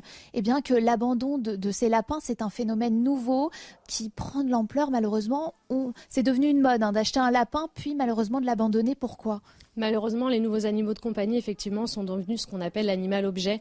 C'est un animal où les gens oublient que ça demande du temps et de l'investissement. Et effectivement, effectivement, on en a de plus en plus dans les refuges. on ne se rend pas compte, hein, en 5 ans, euh, ça a pratiquement doublé, hein, vous me le disiez, donc c'est important de rappeler aux gens que ça demande un investissement financier, personnel, c'est le cas euh, pour Nesquik qui a besoin d'amour, d'attention. Ça coûte combien une petite boule d'amour comme ça? On ne sait jamais, un téléspectateur a peut-être eu le, coup de cœur Aujourd'hui, à la SPA, l'adoption euh, des NAC, des nouveaux animaux de compagnie, c'est un don libre. Les adoptants donnent ce qu'ils veulent. Euh, effectivement, c'est important. la SPA a besoin de donateurs. On a la chance aujourd'hui d'avoir de nombreux donateurs et je les en remercie. Mais effectivement, on aura malheureusement toujours besoin d'eux. Il faut penser à donner, à venir nous rencontrer, à venir rencontrer l'équipe, les animaux sur les refuges. Besoin euh, de dons, besoin euh, d'adoption. Ici, en tout cas, 148 euh, animaux vous attendent, attendent une famille. Donc, c'est des chiens, il y a des chiens, il y a des chats, il y a des lapins et également une souris qui vous attend. Ah bah, je ne sais pas si on, peut la, voir. Euh, est-ce qu'on voit la petite souris ah, ah bah oui, on la voit. Oui, on la voit. Voilà. Et si ça vous intéresse, une petite souris à l'adoption. Voilà, elle est un petit peu timide, mais euh, elle nous tourne le dos, mais, euh, mais elle vous attend. Dermeret dans les Yvelines. voilà, c'est une NAC, donc les nouveaux animaux de compagnie. Merci beaucoup Marie Conan. Avec Pierre-François Altermat, ce matin, la matinale en direct de la SPA dans les Yvelines. La santé tout de suite, Brigitte Millot. Jeudi prochain, c'est la rentrée pour la majeure partie des élèves. Et avec vous, Brigitte, on va parler ce matin du jet lag social, voire même estival, du décalage horaire social. Et vous allez nous donner des, conseils pour recaler notre sommeil.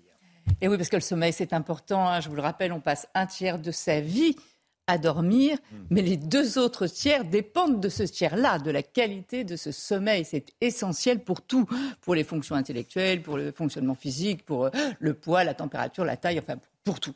Euh, donc il, faut il va falloir recaler ce sommeil. Ce sommeil, cette alternance de veille et de sommeil, donc nous sommes des êtres circadiens, c'est-à-dire on vit, euh, on dort la nuit et on vit le jour. Donc cette alternance, elle est liée essentiellement à notre horloge biologique.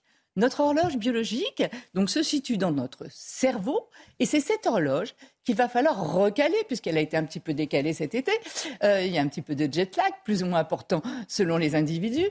Il va falloir la recaler. Cette, cette horloge, elle dépend essentiellement, elle dépend de plusieurs facteurs, mais elle va dépendre essentiellement de la lumière, comme on va le voir euh, sur cette image.